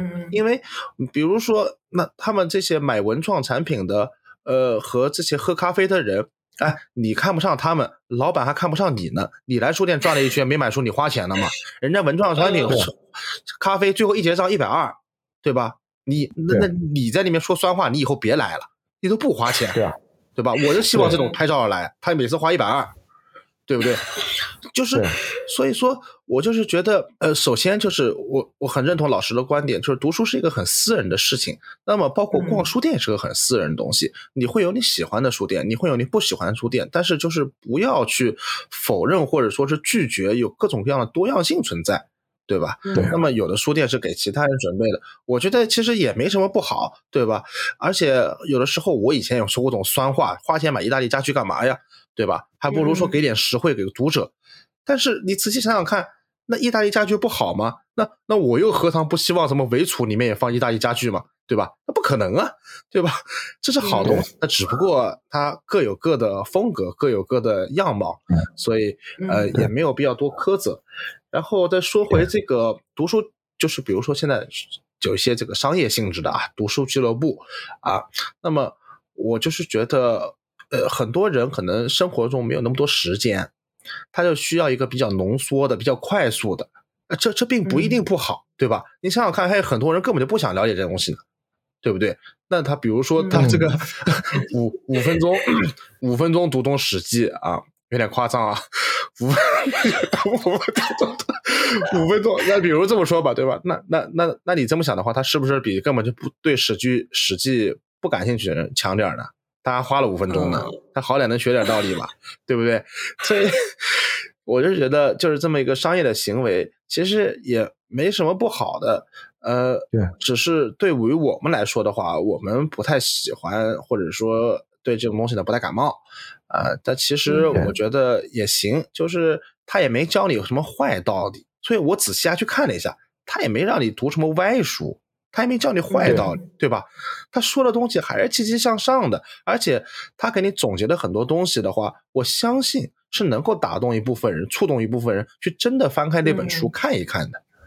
对，对，挺好。嗯，他有他目标的那个群体，他有他目标，而且他把它作为一个生意的话，他去怎么样怎么样的？我说实话。他只要不骗，对吧？你比如说，你你你你你你印一本书，里面有一半是白纸，对吧？那就是骗，对吧？你只要不骗，你你搞正规的，哎，有的时候稍微夸张一点，有的时候搞一些小噱头，也也没什么太大问题，无伤大雅。说实话，对吧？对，比如说你别搞什么一一年会费五百五百八十八，结果搞了半年你跑路了。那那那那上法庭啊，对吧？这是骗啊，这是犯法的呀，对吧？所以所以我是觉得这样的其实也挺好的，而且说实话也很有时代特征。这个时代就这样，什么都来得快，对吧？我还挺欣慰的，还有的人在想来得快的时候还能想到读书。我以为他们书都不想了，哎，对，而且说书店啊，还有个有意思就是，呃，刚才老师说了很多商业体里面搞书店，我发现啊，这书店啊，很多人不把它不把它当回事，但总想着要是提高这个文化档次的时候，就想着开书店了。我就想说，你们这些人也不看书，怎么也想着要把这个地方的文化氛围提高一点，就想着开书店了？所以。也也挺有意思的吧，我觉得，所以像就包括现在也是很多呃小的街街区啊啊，要显示自己这个很有文化素养，搞一个唱片店。我心想说，你这个唱片机设置的都不对，我你这个唱片机和这个功放插的都不对，你还在开唱片店，但是 哎，他就觉得哎，这这有文化品位，对吧？对。哎，所以还有一个就是讲到读书会呢，其实还有一个有趣的就事儿，因为就是说，呃，刚才思燕讲了，就是说你你至少把人吸引进来，然后读读书这个事儿也不差，总比这个他也没教你读什么坏书，然后呢，他可能你读书这个事儿可能比你出去呃干点什么坏事儿还是相对来讲好一点。是的，嗯。但是另外一个方面呢，其实还有一个有趣的地方，就是说他办读书会为什么能吸引那么多会员？哎，就是为什么你你开书店，你一本书。一一年卖不了十本，为什么这本书到了会，就是那个读书会那儿就就那么多了？对，就是它的粘性从哪儿来的？一方面我们刚才讲，它有一个个人魅力，因为这种个人魅力啊，就是他其实有一个积累的过程，就是这个人他很少会是一个突然冒出来的一个人。他说他办了个读书会，然后大家都去入会，他之前一定有自己的一个人设，一个一定得有点，他有个人设，对对，还有他之前应当有一些被人认可的一些经历，嗯，比如说。呃，做过节目主持人，嗯，对吧？这个很，对你，你报了身份证号出来了。对，然后呃，还有就是你，你之前可能是一个明星，对吧？就是你，你，你本身已经积累了很多的这个人脉。对对对对。那么，呃，你或者你曾经参加过某一个电视台的一个有两千万观众的一个节目，你曾经当过嘉宾，对吧？呃，而且还不是当一次，你可能至少在里边要混个一两年，嗯，对吧？这样的才能积累到一些固定的这这些人，所以然后你你去搞读书会，才会有人买你账嘛，对吧？对。然后，但是你选了书以后，那为什么他们选书还是有一定的标准呢？其实我我大致总结了一下，因为国内的读书会呢，现在就是嗯还是比较同质化，就是哪怕是这几个人他们搞的读书会呢，你基本上看啊。你会发现里面主要是用于治愈焦虑的书比较多，嗯，是吗？就是因为现在读书呢，有很多人读书，它是一种呃，为了抵抗焦虑。这焦虑好多种，有情感焦虑，对吧？职业焦虑啊，还有知识焦虑。那么这有些东西是在一起的，比如说那个。我们讲知识焦虑和这个职业焦虑为什么在一起呢？因为有的时候我们知道现在职场竞争压力越来越大，是的，有很多年轻人总觉得，哎呀，我如果再不提高我的知识，可能我就被淘汰了，对吧？嗯，提高我的水平。那么过去呢，我们比如说我要提高我的水平，是一种叫叫硬核的这个培训，比如说我得赶紧学点电脑操作，因为。如果再不会的话，我就不行，所以我就报个培训班，学个电脑操作。但是呢，还有一种呢，就是相对软性一点的焦虑，就是说，我觉得，哎呀，我身边的同事都，你看，与与人打交道也比我灵光，对，谈吐也比我上档次，对，讲讲起话来知道的也比我多，那怎么办呢？如果这时候有人告诉你，哎，你你你加入我读书会，你只要读过我的多少多少本书之后，哎，就是。你也能够应付这个东西？为什么卡内基的书卖的都特别好呢？呃，嗯嗯嗯，拿破仑希尔，你卡内基死了这么多年了，对吧？哎，就是那么因为卡卡内基之后也有很多呃书，就类似于卡内基这种，就是他会教你很多就是软性的知识，不是硬核的知识。嗯，呃，还有一些，比如说现在因为时代发展快了以后，我们打个比方吧，比如说现在这个。嗯，这个叫什么元宇宙这个东西出来以后，哎，大家都想知道什么叫元宇宙，因为别人都在聊元宇宙，我我一点都不知道。如果这时候有本书出来叫元宇宙，那就会这读书会五分钟搞懂元宇宙。对，啊，很多读书会他一定会去搞这个呃热门话题，比如说呃人工智能，前段时间市场上很多人工智能书，很多不少读书会就会选择人工智能的书，嗯嗯，对，等等等等，就是这是跟一些焦虑有关系的。那么还有比如说现热点问题，比如说现在哪个地方打仗了，大家想了解这个国家，对吧？然后这个读书会他可能会去选一两本跟这个热题话题呃相相关的书，然后还有一些呢，比如说是一些呃这个呃就是嗯我们中国人呢喜欢一些比如说国学啊、禅修啊，他有的时候有些读书会也会有这样的书，因为它有两种治克服你的焦虑的嘛，一种是让你。呃，增加知识，武装自己，克服焦虑，还有让你放下、躺平，呃，这种焦虑，什么什么人，什么什么仁波切，嗯，对，对，就是说他在读书会里面，他就是他各种东西都会，就是骚到你的痒处，嗯，你会发现，就你要去仔细看这种读书会的很多书，就是总体来讲，你看上去五花八门啊，可以用一句话来解决，就是读书会的绝大部分书是抗焦虑的，嗯。还真是背后逻辑确确实就是这样，就是那种完全就像比如说一部，你看我们读书会很少推荐文艺小说，对，没错，小说很少，嗯嗯，对吧？也不会推荐，比如说呃一本嗯高深的哲学著作，一般也不会，嗯，或者什么历史纪实也比较少，它都是历史评论，它得给你结论，对。对，就像那个为什么就是你刚才讲的施展，施展的书就是读书会特别喜欢的书。什么施展？就是施展，它就是它其实什么？就是说它相当于是提供一种历史哲学，而不是历史学的书。对，嗯。就打个比方吧，就是最经典的就是西方叫《西方的没落》，就是斯宾格勒那本书是开创了这类书的先河。嗯嗯嗯嗯，对对吧？然后那个施展呢，他最近写了一本叫《枢纽》。也是的，就是他不是跟你讲中国历史，嗯，他是用他的历史观在跟你讲中国历史，告诉你中国历史的发展进程是这个样子的。老老师，我要点名了，啊老师我点名了，这是中中信出版社，中信出版社。对对对，中信出版社好多这种书。因为点名最有名的嘛，就是那个《人类简史》，就是一本这样的书嘛。对对，小偷那天骂这个人，对吧？就说《人类简史》这本书其实它不坏。呃，它但是呢，你要明白，就是它不不提供就是具体的呃历史事件的考证分析，它是基于历史的东西，它去梳理一个逻辑给你，这个逻辑本身成不成立，你是可以跟他就是去商榷的。但是呢，绝大部分读者他是没有这个能力和去商榷这个历史逻辑的，因为他读的历史书不够多，以至于他无法找到反证。去证明这本书里面讲的很多历史发展的逻辑是错误的。对你说的太对了，老师说的太对了。就是他为什么这么好骗？呃，不不一定说好，不不知道不要说骗这个字，就是这么好去被说服，是因为他没有办法去做 critical thinking，就是这种这种有挑战性的这种思考，因为他想不出来这东西为什么不对。嗯，就是你这时候跟别人跟你说一个，哎，再加上一些写作和叙述的技巧。你立马就接受了，就就就是这样子的呀。大部分人眼中的历史还是就是听故事那种感觉。对，所以你比如讲个历史，比如他跟你讲，比如说你看这件事情，呃，在什么人类发展历史上，呃，各个阶段或者说各个地区都出现过。如果你货币战争，对吧？不行了，对吧？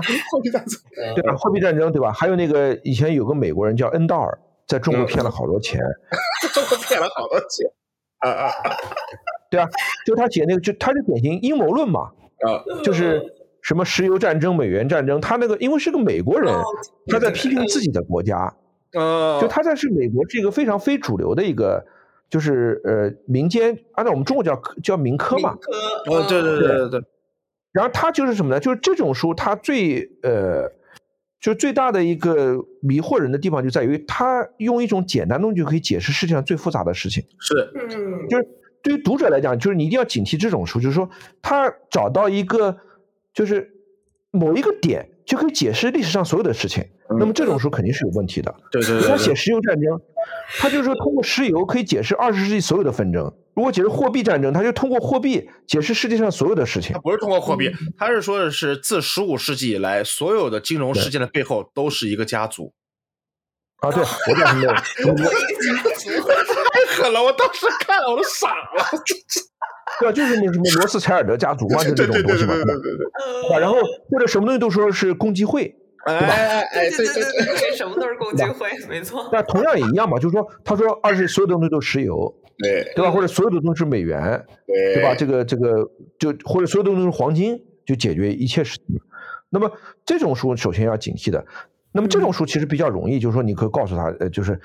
呃，就是他如果有点人人类常识，他可能会觉得可能没那么简单吧。但是怕就怕呢，就是说他没有，他没有，对。然后怕就怕什么呢？就是旁征博引，他说很多很多东西，然后来解释的时候，那你没有办法去那个。那么如果你要是，这就是他的写作和叙述技巧啊，他们就是靠这个吃饭的呀，对吧？对。但是如果说你要是是一个资深的历史书读者的话，你会说，哎呦，不对啊，那个，比如说那个在两河流域。它的发展模式就不是这个样子，或者说，在十五世纪，对吧？这个东西可能不是这个导致的，可能是这个一次什么天自然灾害所导致的，对吧？等等等等，就是你你可以用一些事情反驳，但绝大部分普通的读者他没有这样的东西，那么他就没有办法去反驳这件事情。对啊，所以说，比如说，也有很多人，比如他会宗教，就是说认为基督教是万恶之源，对吧？或者伊斯教、伊斯兰教是万恶之源。那么，用前年就这个俄乌战争，我在那个朋友圈还看到有人还在说这个事儿。说什么？对啊，就是说是宗教的纷争，嗯，就说是因为那个东西教会大分裂，然后造成了这一切一切。哇靠！所以我们前面好几次就讲过，就是说读书，如果你真的是爱读书的，或者你书读的。多了以后，你爱思考的话，就是你必须得承认一个事实，就是，呃，世界是复杂性的，用单一的东西去解释复杂的世界是是绝对是有问题的。但是，这种我刚才讲的，就很多抗焦虑的书，往往就是它它有一个很核心的一个问题，就是这种书往往会告诉你一个简单的朴素的东西。我答这个东西，他说你可以解决你人生的所有问题。这个恰恰是呃是很很大的很大的一个问题。要真有这个书就好了，可以解决我人生所有问题。有啊有啊，那个那个基督教就说圣经就是这样一本书啊。对哦对。对吧？伊斯兰教就是这种所谓的这种叫最原始的这种经典，就是他告诉你，你读这本书就可以解决所有问题的。是的。你要读《论语》的话，如果只读一个人的解读，那你。你你对对，就这还是二手知识。我但是为什么你会发现为什么总是二手知识卖的好，二手知识吃香？我是觉得从这个心理学和教育学角度来说，这就是个快速反馈。就是首先读书是一个很慢，是一个比较不说漫长，比较长，而且很多时候读到最后，你发现哎。也没悟出来什么东西，或者说很多小说看到最后，哎，给你一些很多朦胧的印象，很多朦胧的思考。但是你说让你一句话总结出来，我相信像我们这种老读书的也总结不出来，对吧？对，读书就是这样子。而这就是，比如说以前这个有这上学的时候，同学问我，说是，哎呀，你为什么买这本书啊？我说没有为什么，我说就是感觉他简介挺有意思的。他这本书是教你干嘛的？我说他不教我干嘛。嗯，我说我还没读完，我怎么知道？他说你读了这本书，它这么厚，他那那你都不知道他干嘛？你你这花多长时间啊？我我说对啊，我说就是这个道理啊。我是读完我才知道，我现在怎么知道？对不对？但他们就不喜欢，就是他们的逻辑是在于，哎，这本书你首先要告诉我，我读完这本书以后有一个什么收获，对吧？如果那本书这么厚，还能有一个三分之一的精简版。我就买三分之一的了。如果还有一个二十分钟的小视频，我就看视频了。对吧对，就怎么短怎么来。所以，这是我们又回到刚才读书会的话题，就是读书会和出版社之间是个什么关系？豆瓣完了呀，出了这么多都没提到豆瓣。对。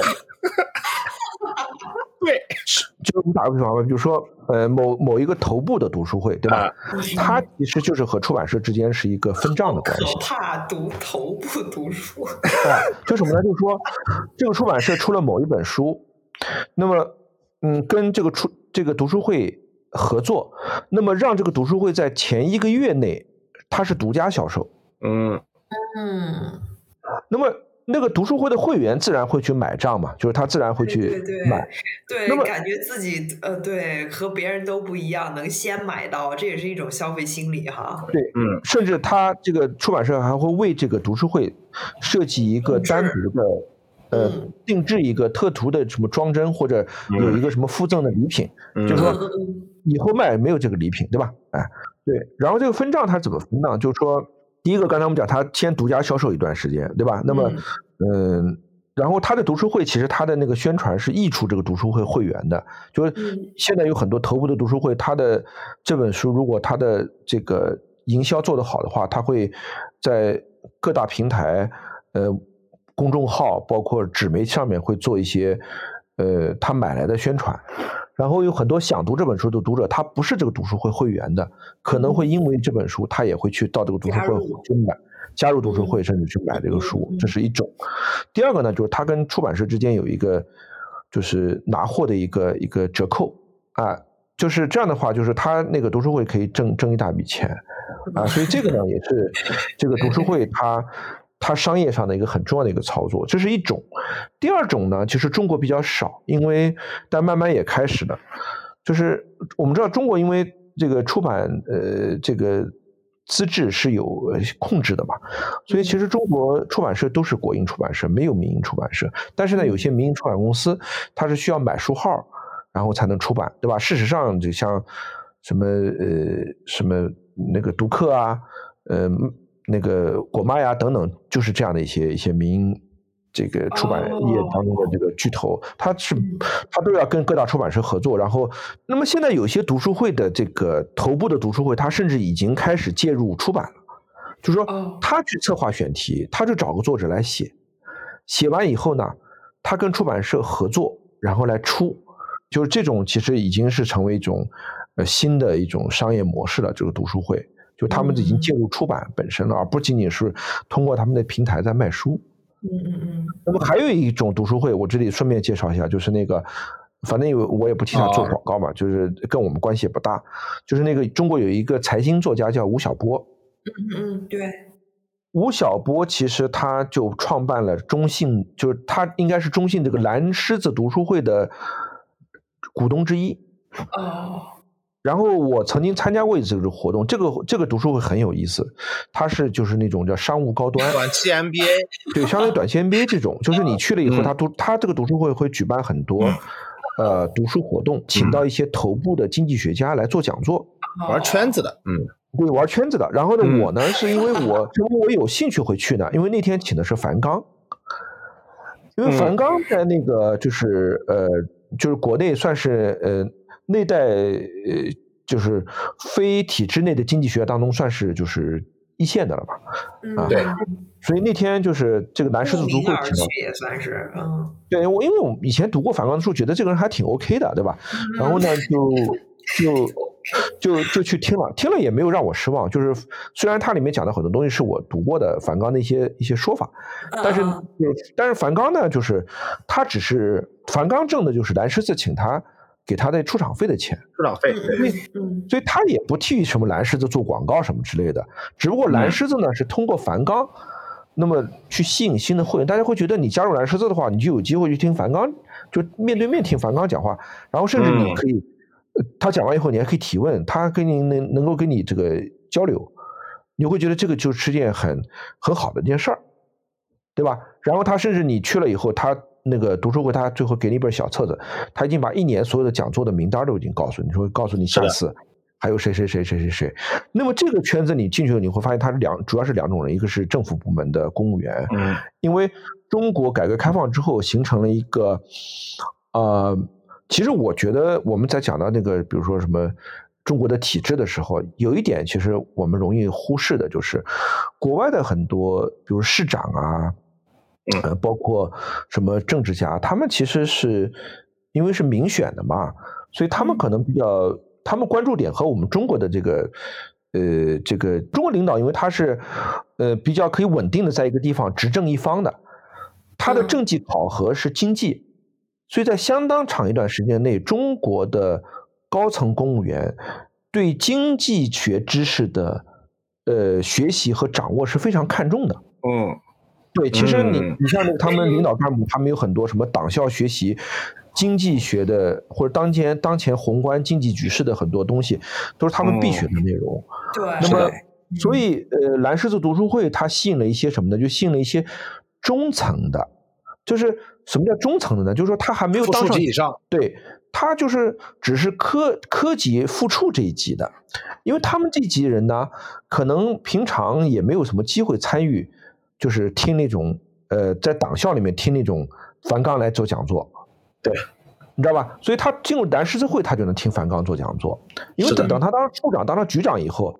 这个市级机关会组织他们去听的，而且这部分人比较年轻，他有冲劲，也有冲劲。然后还有一个呢，就是他，嗯，上面那个级别能听到讲座，他又不够格，他又不够格，他想去弥补这个东西，啊，所以这是一部分人。另外一部分呢，那个里面读书会里面有一些就是经商的，嗯，那这种读书会呢，也是一种比较有意思的读书会的这种模式，是，嗯，啊，这这种其实挺多的，对。那蓝狮子呢，呃是吴晓波所有的书都在蓝狮子卖，所以卖的也很好。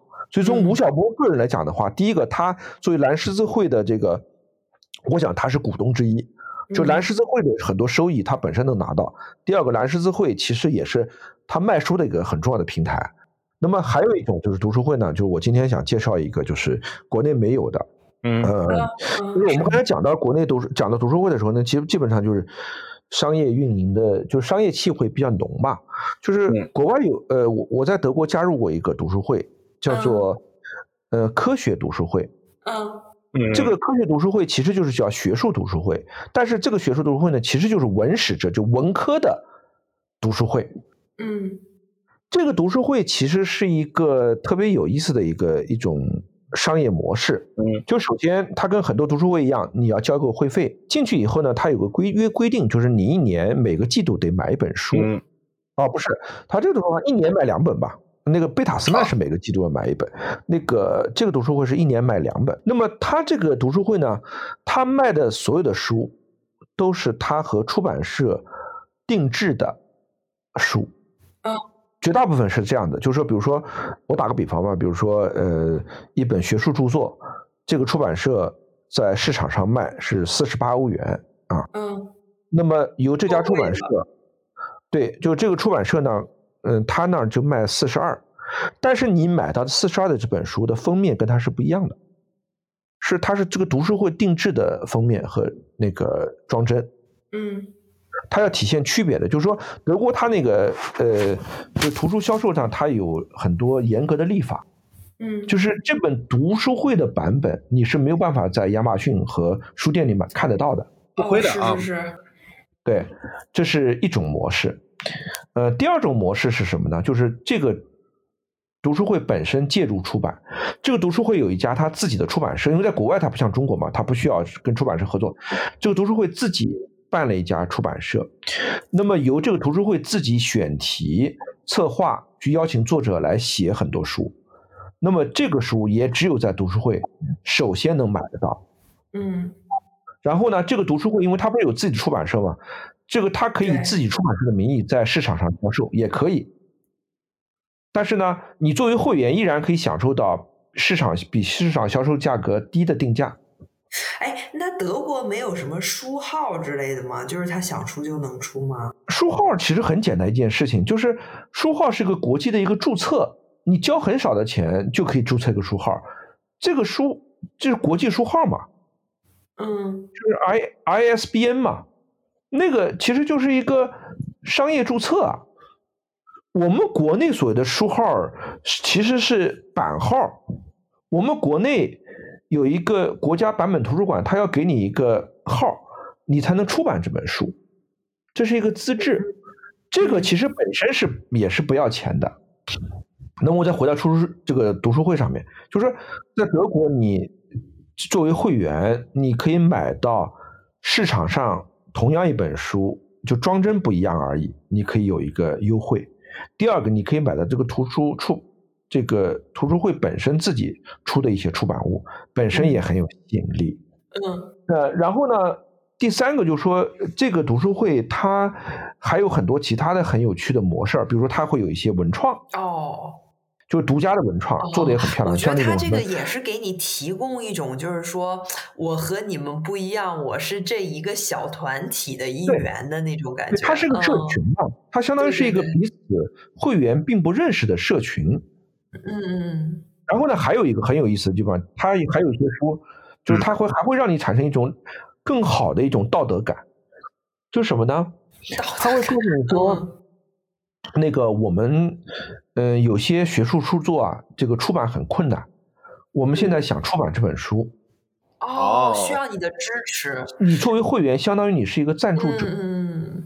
那么你可以两种方式赞助。第一个呢，就是你通过预付款的方式去赞助这本书，就是说，你预付，你交一个预付款，然后呢，这本书出来以后，你就拿到这本书。这个预付款是这本书它出来之后价格的八折。嗯。就你交预付款买这本书，你就可以享受八折优惠。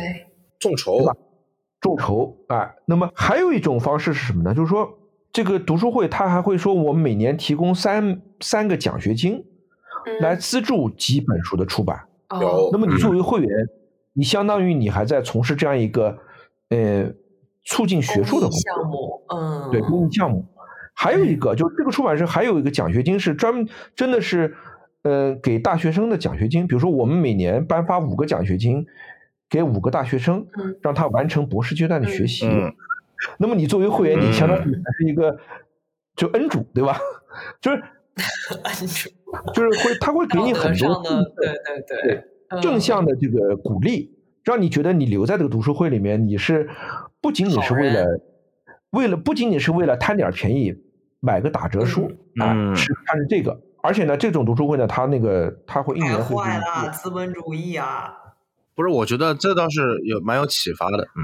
对，这个读书会，它每年会给你那个一本全年的，就是所有可供书目的 catalog，就是目录，印的非常精美，就是读库的零零，嗯，对对对，非常精美，真的印的非常精美。因为这种上次我们讲过邮购嘛，邮购销售这种方式，现在在欧洲已经基本上在其他商业领域内已经就是已经漠视了，但是在这家这个读书会上面，它就是邮购嘛。就是你你你下单的时候，他他寄给你。那么这 catalog 印的非常精美，因为这 catalog 本身对读书爱好者来讲，有很多人就是会收集 catalog 的。哦，是的，对，会的。然后呢，他每个季度还会寄各种各样的彩页，就是下季度的新书，然后什么文创产品的彩页，印的也非常非常的精美。嗯，就是你本身就是你你你就冲着这些东西，可能你都很想留在这个图书俱乐部。而且我刚才讲，它还有一些创业模式，它可以和一家那个这这家图书俱乐部和一家德国的呃家具定制公司也有合作。就你通过这个图书俱乐部，你可以去定制那个书橱书柜，真的非非常棒的书柜。哦，这太棒了，嗯，嗯，非常棒的，就是那种你在影视剧里面可以看到的书柜，就在他那儿可以定制。嗯嗯嗯，就是那那个他这种模式也很多，这是一个。另外一个，我在德国还加入一个叫美书呃图书俱乐部，嗯，就是他做的书，他的模式跟这个前面讲的有点像，他所不同的就是他不是学术书，他是文艺类的书，比如说好看的书是吧？那个书本身不好看，本身不好看。他负责帮你做好看。嗯嗯，这个俱乐部它是什么模式呢？就是说，比如说打个比方，你你一个出版社出了一一一部文艺小说，嗯，他看中了以后，他就会去定制。嗯，这个定制的版本，它的装帧设计比你原来的书要好看的多得多。他会专门去请插画师去为这本书做八帧插画。哦，会请特别牛的图书设计师给你做。那个整个图书的这个装帧设计，关键是什么？做完之后，这本书还比原来的书还便宜啊啊！就是市场上是定价二十块钱书，在他那儿买二十八。哦，这是一件特别不可思议的事情。对。但其实就是什么？就是他是从出版社获得授权之后，出版社在卖书的时候有他一个成本呃的一个核算。他俱乐部有他自己的成本核算，因为他没有什么，他没有很多出版社有的成本嘛。他相当于是从出版社就买了一个文本的版权，嗯，那么由于他和出版社之间的成本核算是不同的，所以造成了就他这本书印出来之后，他那样的定价还可以就是保持盈利，嗯，可以，嗯，这都谁研究的这些商业模式？这个里面。就可以聊到我们国内一个，我可以点名，因为这个人是我朋友，我也不光是给他打广告的问题，就是读库嘛。读库啊，老六。对老六，但是老六不搞会员制。嗯。啊，就是你可以在呃网店上下单，在他的那个旗舰店直接下单，它不是会员制的。但是呢，因为他的读者粘性大到了一个什么程度，大到了一个基本上可以预估他出一本书大概多长时间能卖得掉。嗯啊，所以他不用太担心他的仓储成本太高。所以就是这种，比如说这个这种俱乐部呢，就是这种贝塔斯曼，以前我们国内也有过，后来他水土不服，对吧？对，退出了。贝塔斯曼就是比较粗糙的一种读者俱乐部，就是，呃，他在他那儿卖的那本书，跟在市场上买那本书形态各方面一模一样的。嗯嗯嗯。只不过你在他那儿买，你能享受九五折，但对于今天的中国来讲，九五折算什么？嗯，对吧？人家在网店可以四折、三折买到书，你九五折，你凭什么？还有他，对他那个时代主要就是没有四块九毛九，我感觉。对，还有他当时强制什么，一年必须一个季度买一本书。中国人是最不喜欢搞这种有规则的东西。为什么这个很多读书俱乐部，就读书俱乐部为什么在德国是可以生存的？因为德国人守规矩，他觉得我是会员，我我要守规矩，你知道吧？所以我社会契约对，所以他很有契约精神，就是说你规定我一年买两本书吧，我真的到年底，我哪怕硬着头皮，我也就下了两单，我就把它买买了。是的，中国人不吃这套。是的，你还记得这个小宋你在德国的时候，经常有那种报纸杂志，什么一个月或者三个月的那个叫 test up，就是那个。没错没错没错，我最近刚订了一个，嗯对。你会发现我们在中在德国的时候，你发现很多中国留学生都会去搞这个，一到三个月马上就是解约。但你会发现，德国大部分人就说他就续约了。对，没错。就是中国人呢，就是我们长期以这一种消费习惯也好，或者什么也好，决定了我们，就说句不太好听的话，就比较喜欢占点小便宜。嗯，我感觉德国人他是会认为说，反正我要订这一年，我弄这个就等于白送我三本儿。对，嗯，对，他是这么想的。还有就是。咱中国人就是觉得，哎，为这种能占点小便宜啊，这种事情啊，是一个很值得骄傲的事情，就很洋洋自得的。你看，你看，我讨这个便宜，就是我在欧美很多这事情啊，就是比如说，咱中国人有时候会笑老外说，哎，你非得干这个，你不干这个有没有什么后果？嗯，其实没有后果，很多事情就是很社会契约的，就是约定俗成的。你真不这么做的话，政府也不会罚你，也不会有人找你，对吧？他说：“你不傻吗？你非得干这个干嘛呢？政府也没说一定得干。这个试订阅其实它本来的这个用意就是什么呢？就是说我给你一个月的呃或者三个月的这个几本杂志，你如果觉得好的话，你不就自然而然就会订了吗？我们中我们中国很多人不这样理解这个事情，我们会觉得我确实觉得还不错，但是呢，我一开始就是冲着占这个小便宜去的，所以我到三个月的时候，我一定会取消这个订阅。嗯。”因为我不否认你这本杂志好，但是我一开始就没想买你这本杂志。你让我读三个月，我就读呗，我又不违反契约，对吧？我这个能占的便宜为什么不占呢？嗯，对，对吧？他这样想，嗯，就我们不是从某种道德意义上去讲这个事情，而是从什么呢？就是从，呃，这是长期以来我们中国。处于一种消费习惯，这个消费习惯其实和长期来一种就是呃人们的消费水平比较低下，然后呢就是口袋里面没有钱呃有关的。其实我相信，随着新一代的，就是城市里面中产阶级的形成之后呢，往往它它就会形成一种新的一种消费的一种习惯，它不会以这个占便宜为首选的这个东西。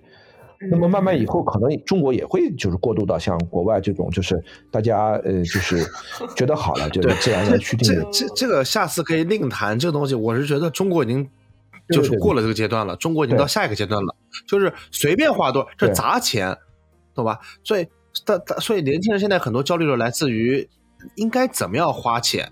其实你像欧美这种老牌的资本主义国家，它其实它给人的一种消费观就是，有些钱你就该花，有些钱你也没必要花，能省就省。他们不是说天天让你浪费钱不省钱，他们有省钱的。